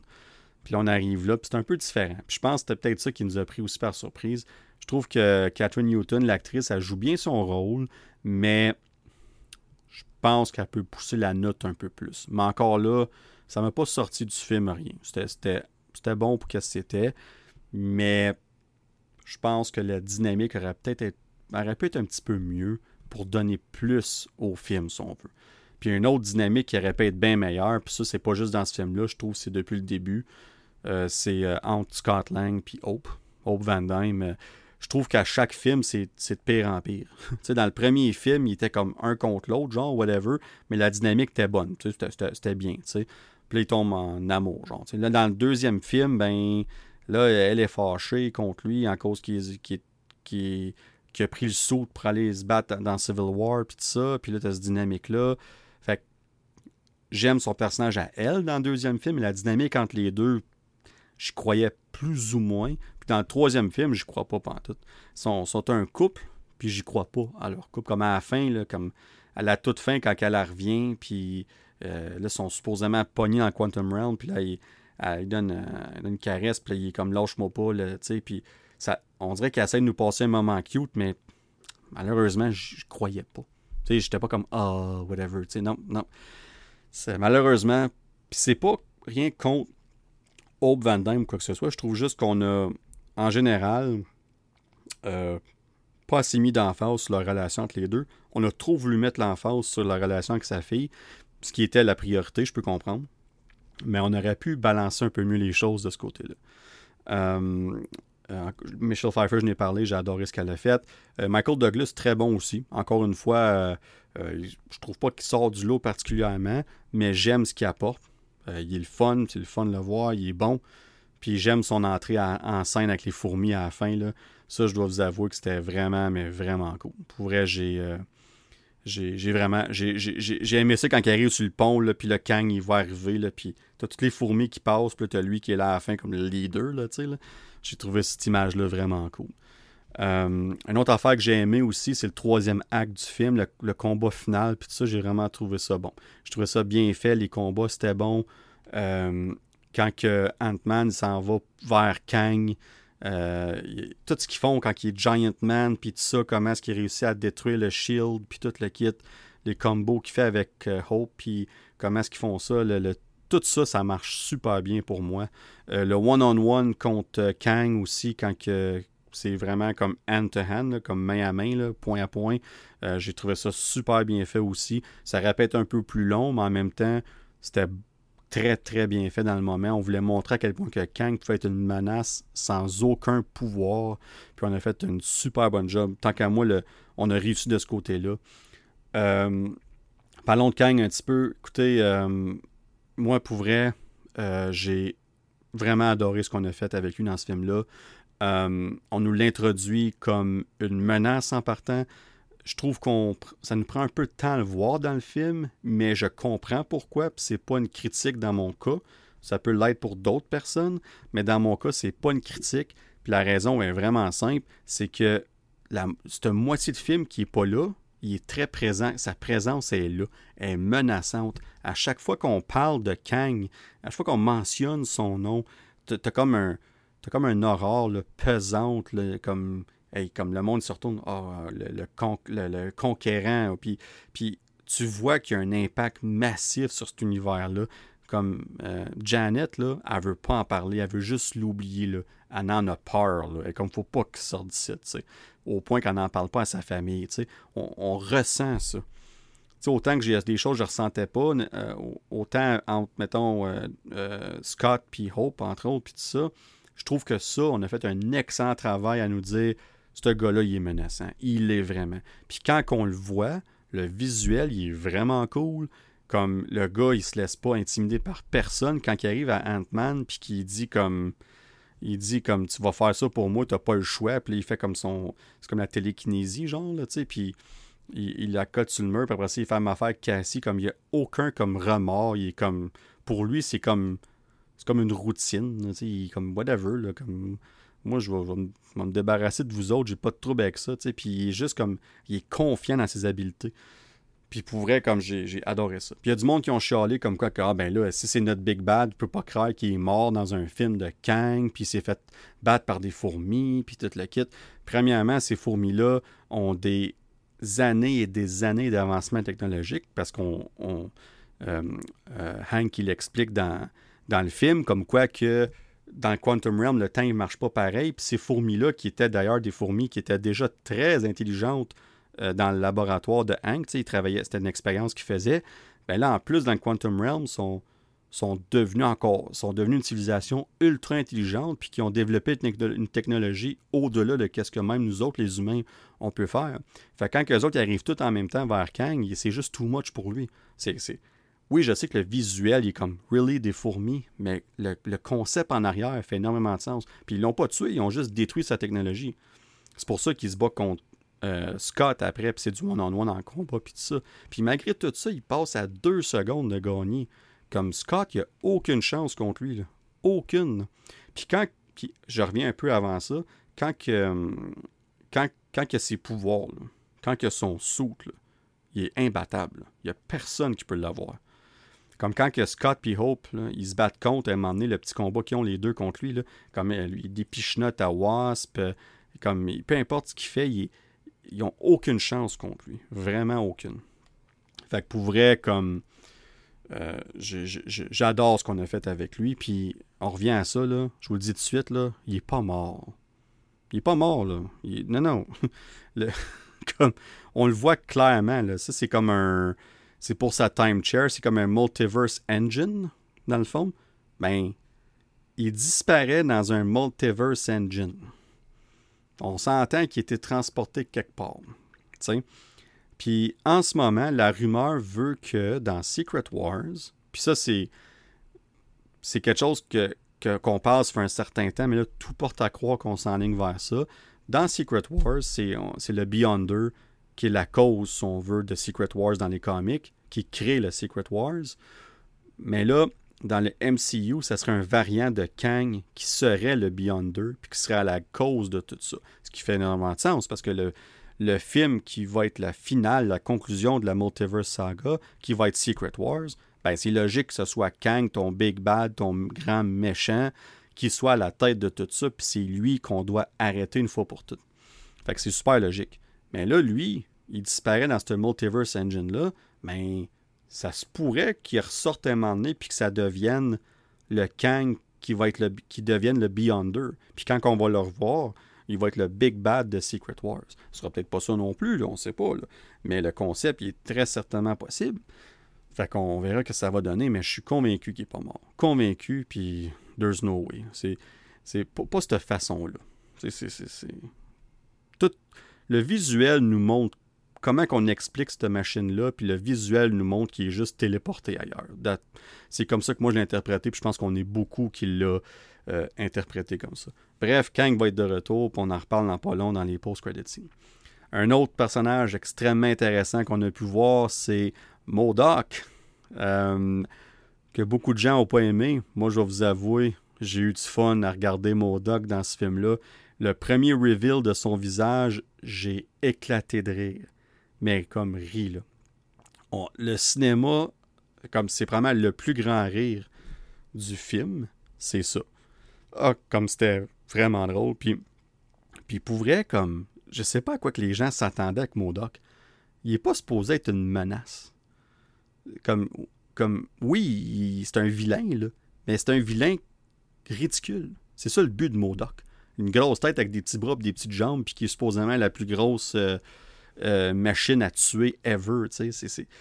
L'idée est complètement ridicule. Puis je trouve que dans le film, c'est ça qu'on fait. On embrasse, entre guillemets, cette idée-là, puis c'est parfait. Puis le fait qu'on a pris euh,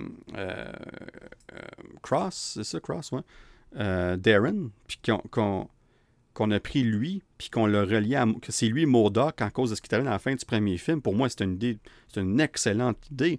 Ça, ça l'aide à compléter cette trilogie-là, puis ça l'explique pourquoi que Modoc, excusez-moi, qui est de même. Tu sais, c'est. Ah, pour vrai, comme j'ai. J'ai, euh, j'ai adoré ce que j'ai vu de Modoc, pour vrai, comme j'ai rien à dire, comme. Puis si on le revoit pas, c'est correct. S'il y a un film qu'on pouvait introduire Modoc, c'était ce film-là. On l'a fait. Il y a eu son petit comme arc, de, son character arc, il l'a eu dans ce film-là. Euh, il est devenu à la fin bon. Il a aidé pour, pour de, mettre à terre, pour battre Kang. Puis il est mort un Avengers. C'est tout, je l'ai ri. c'est tellement drôle quand Scott est comme Oh, t'es, un Avenger, c'est correct. Puis là, il meurt. Puis, quand il meurt, tout le monde se regarde. Ah, toute une journée. Hein? puis sais, comme c'est. On rend ça drôle un peu. Mais pour vrai, moi, ce qu'on a fait avec Modoc, j'ai absolument rien à dire. J'ai, j'ai, vraiment. regarde, comme. Si vos attentes étaient surélevées pour un personnage comme Modoc, je, je sais pas quoi vous dire.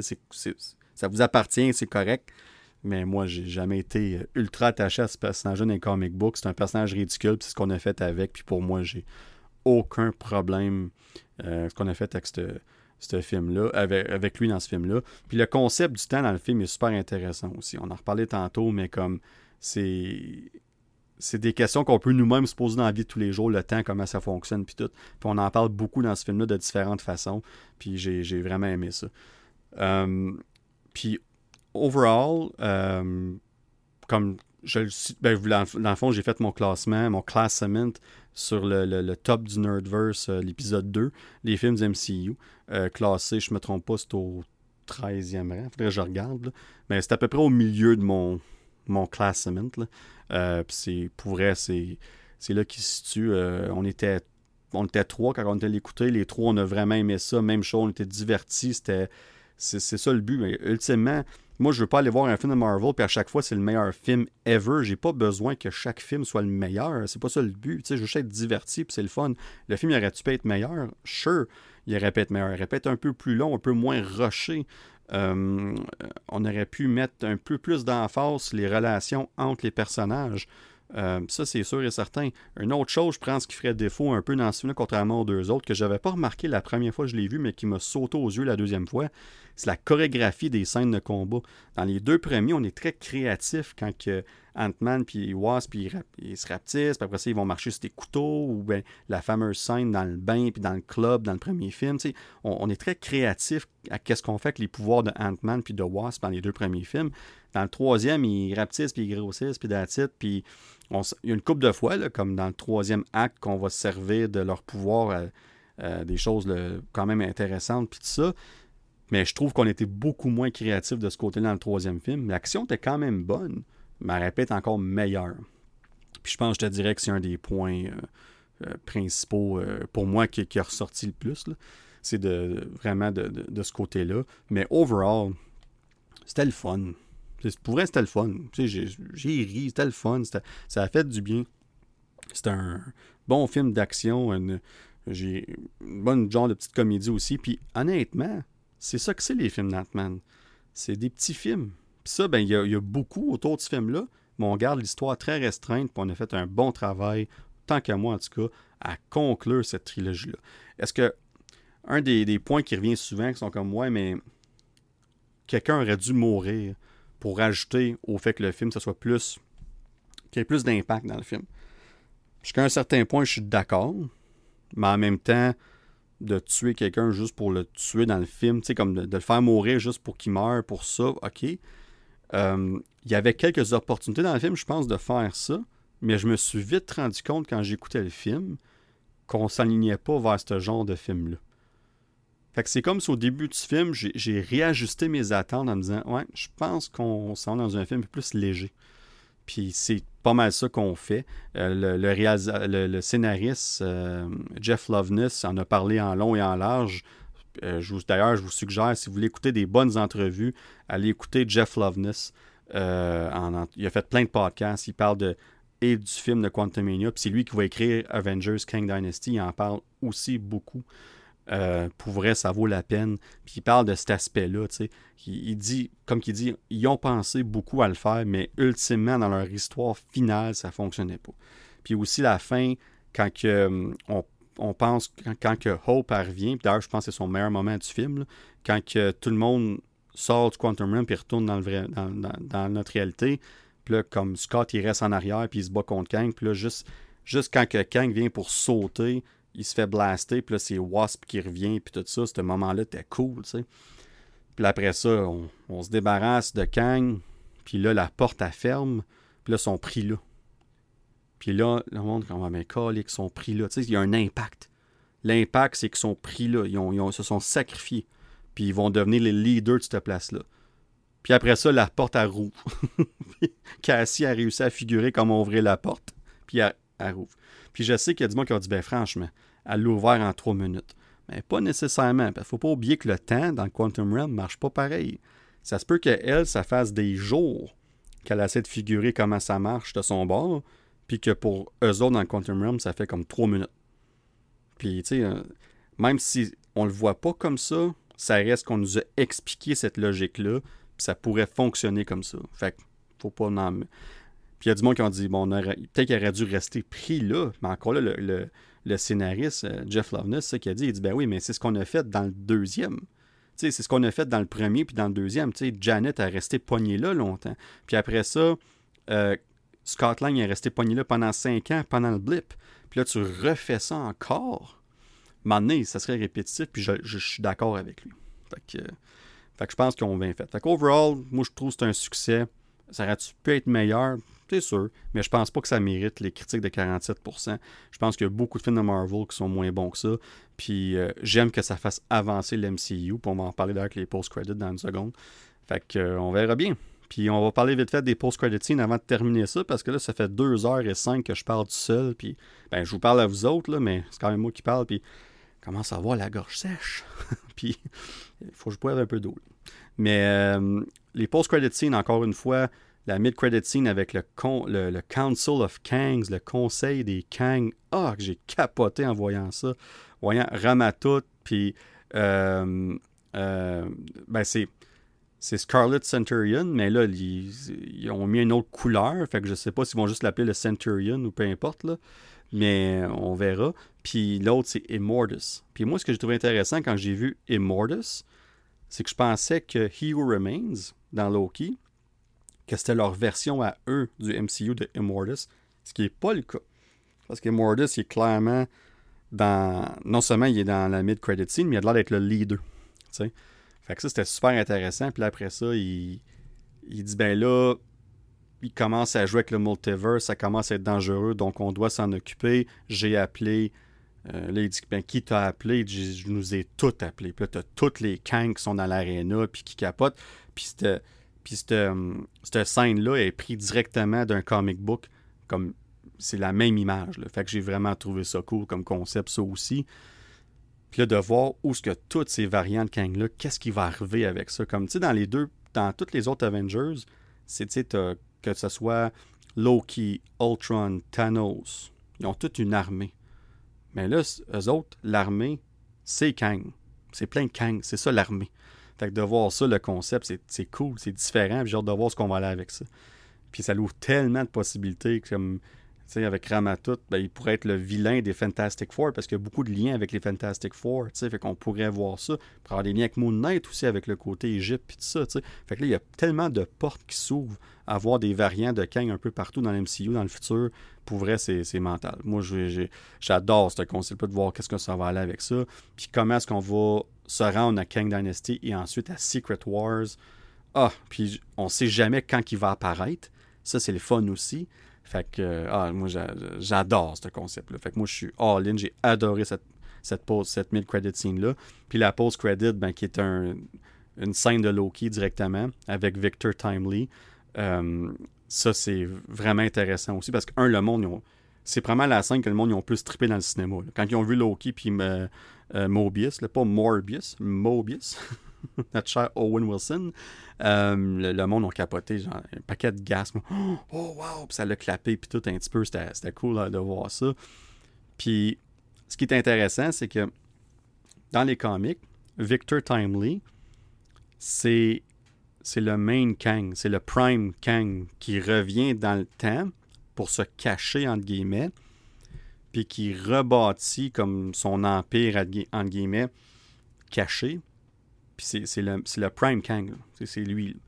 Fait que là, il y a bien du monde qui ont fait le lien. Bon, mais est-ce que le Kang de Quantum Mania, qui est disparu à la fin, est-ce que c'est lui qui est Victor Timely dans la saison de Loki? Encore une fois, théorie, rumeur très intéressante. On verra si c'est ça. Moi, ça serait intéressant, je ne sais pas si c'est ça, mais bref, euh, c'est très certainement possible. Sinon, ça reste un autre variant, puis clairement, ça va être un point très important de la série, la saison 2 de Loki. Puis d'ailleurs, supposément qu'on va avoir plus qu'un variant de Kang dans la saison 2 de Loki. Puis ça, cette saison-là qui devrait arriver à l'automne.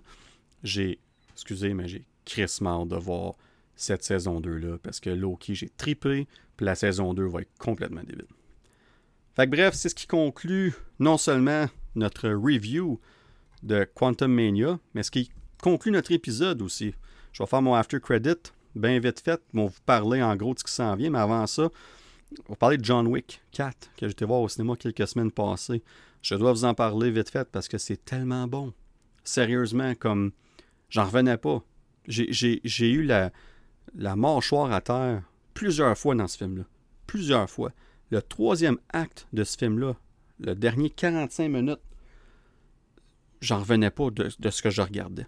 Pour plein de raisons. Je ne vois pas en spoilers, inquiétez-vous pas ceux qui ne l'ont pas vu. Mais j'ai adoré, j'ai tripé. Le visuellement parlant, c'est un des plus beaux films que j'ai vu de ma vie. L'action, c'est un des meilleurs films d'action que j'ai vu de ma vie. C'est incroyable ce film-là. J'en dis pas plus. Pourquoi? Parce que notre prochain épisode de On Jase 2, ça va être On Jase de John Wick. On va faire un review de John Wick 4, tout en parlant des trois premiers aussi. Pourquoi? Parce que, un, j'adore cette franchise-là. Et deuxièmement, l'univers qu'on est en train de construire dans cette série-là, cette franchise-là, me fascine vraiment. Avec les spin-offs qui s'en viennent. Bref, je pense qu'il y a beaucoup à jaser de cette franchise-là. Puis on va en jaser en masse dans un épisode On jase de John Wick, qui va être notre prochain épisode euh, de On jase 2.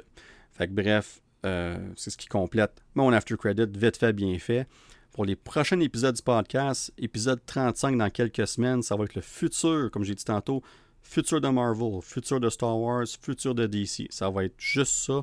On parle de l'avenir, à quoi s'attendre nos franchises préférées. Ça va être tout un épisode. On va parler de plein d'affaires, plein de théories de sorte. On va triper au bout, ça va être le fun. Fait que ça, c'est l'épisode 35. L'épisode 36 qui va être vraiment début mai. On va parler, on va revenir sur la saison 3 de Mandalorian qui va être complétée par ce temps-là. Et aussi, on va parler bien évidemment de Guardians of the Galaxy Volume 3, qu'on va avoir vu par ce temps-là également. Et notre prochain euh, top du Nerdverse, qui va être probablement la semaine prochaine, on va faire, euh, je vais parler dans le fond de Star Wars. Tout simplement, ça va être, euh, on va parler des trois trilogies. Ça, on va classer les neuf épisodes. J'exclus, j'exclus Rogue One et Solo. Pas parce que je les aime pas, au contraire, mais ça va vraiment être un focus sur les neuf épisodes, les trois trilogies. Fait que, puis je vais en parler en détail de Solo. Je vais quand même parler de Solo puis de, de Rogue One parce que Rogue One, c'est un de mes films de Star Wars préférés. Fait que je vais en parler dans cet épisode-là, bien évidemment. Mais le classement en tant que tel va être focusé sur les neuf épisodes des trois trilogies de Star Wars. Fait que dans le fond, on parle de quatre épisodes du podcast qui sont dans les 4, 5, six prochaines semaines tout au plus. Fait que ça va être bien de stock. C'est ça le plan. On va espérer que ça tout concorde. Mais le plan, c'est ce que c'est ce que je veux faire. C'est ce qu'on veut faire sur le podcast. Puis on espère bien y arriver. Mais là, écoute, écoutez, Je vous remercie encore une fois, je ne remercierai jamais assez. Hey, deux heures et quart que je parle seul, que je vous parle à vous, mais que je parle, que je chasse tout seul quasiment dans mon, mon sous-sol. C'est incroyable. Je pensais jamais faire ça un jour. J'adore ça, puis j'aime ça que vous me suivez toutes là-dedans. Fait qu'un gros merci. J'apprécie vraiment, puis j'espère que vous appréciez ça. Puis euh, évidemment, vous pouvez euh, nous suivre euh, la page du podcast sur Facebook. On est aussi sur Discord, donc bien évidemment sur presque toutes les posts que je mets sur Facebook, le lien du Discord est là. Alors je, vous recommande de joindre notre belle petite communauté qui continue de grandir. On jase de toutes sortes d'affaires, des, rumeurs, des, des, pas des scoops si on veut, mais il y a des petites choses des fois que je vais savoir un petit peu avant. Euh, je vais le poster là. Si c'est un spoiler, inquiétez-vous pas, c'est à votre choix de le lire ou pas, fait qu'il n'y a pas de danger pour ça. Mais euh, pour vrai, euh, c'est super le fun de jaser avec tout le monde sur Discord. Alors sur ce, moi il est 11h15, donc euh, c'est en fin de soirée. Et à tous et à toutes, je vous souhaite une belle journée, une belle soirée, une bonne nuit, peu importe quand vous écoutez ça. À plus!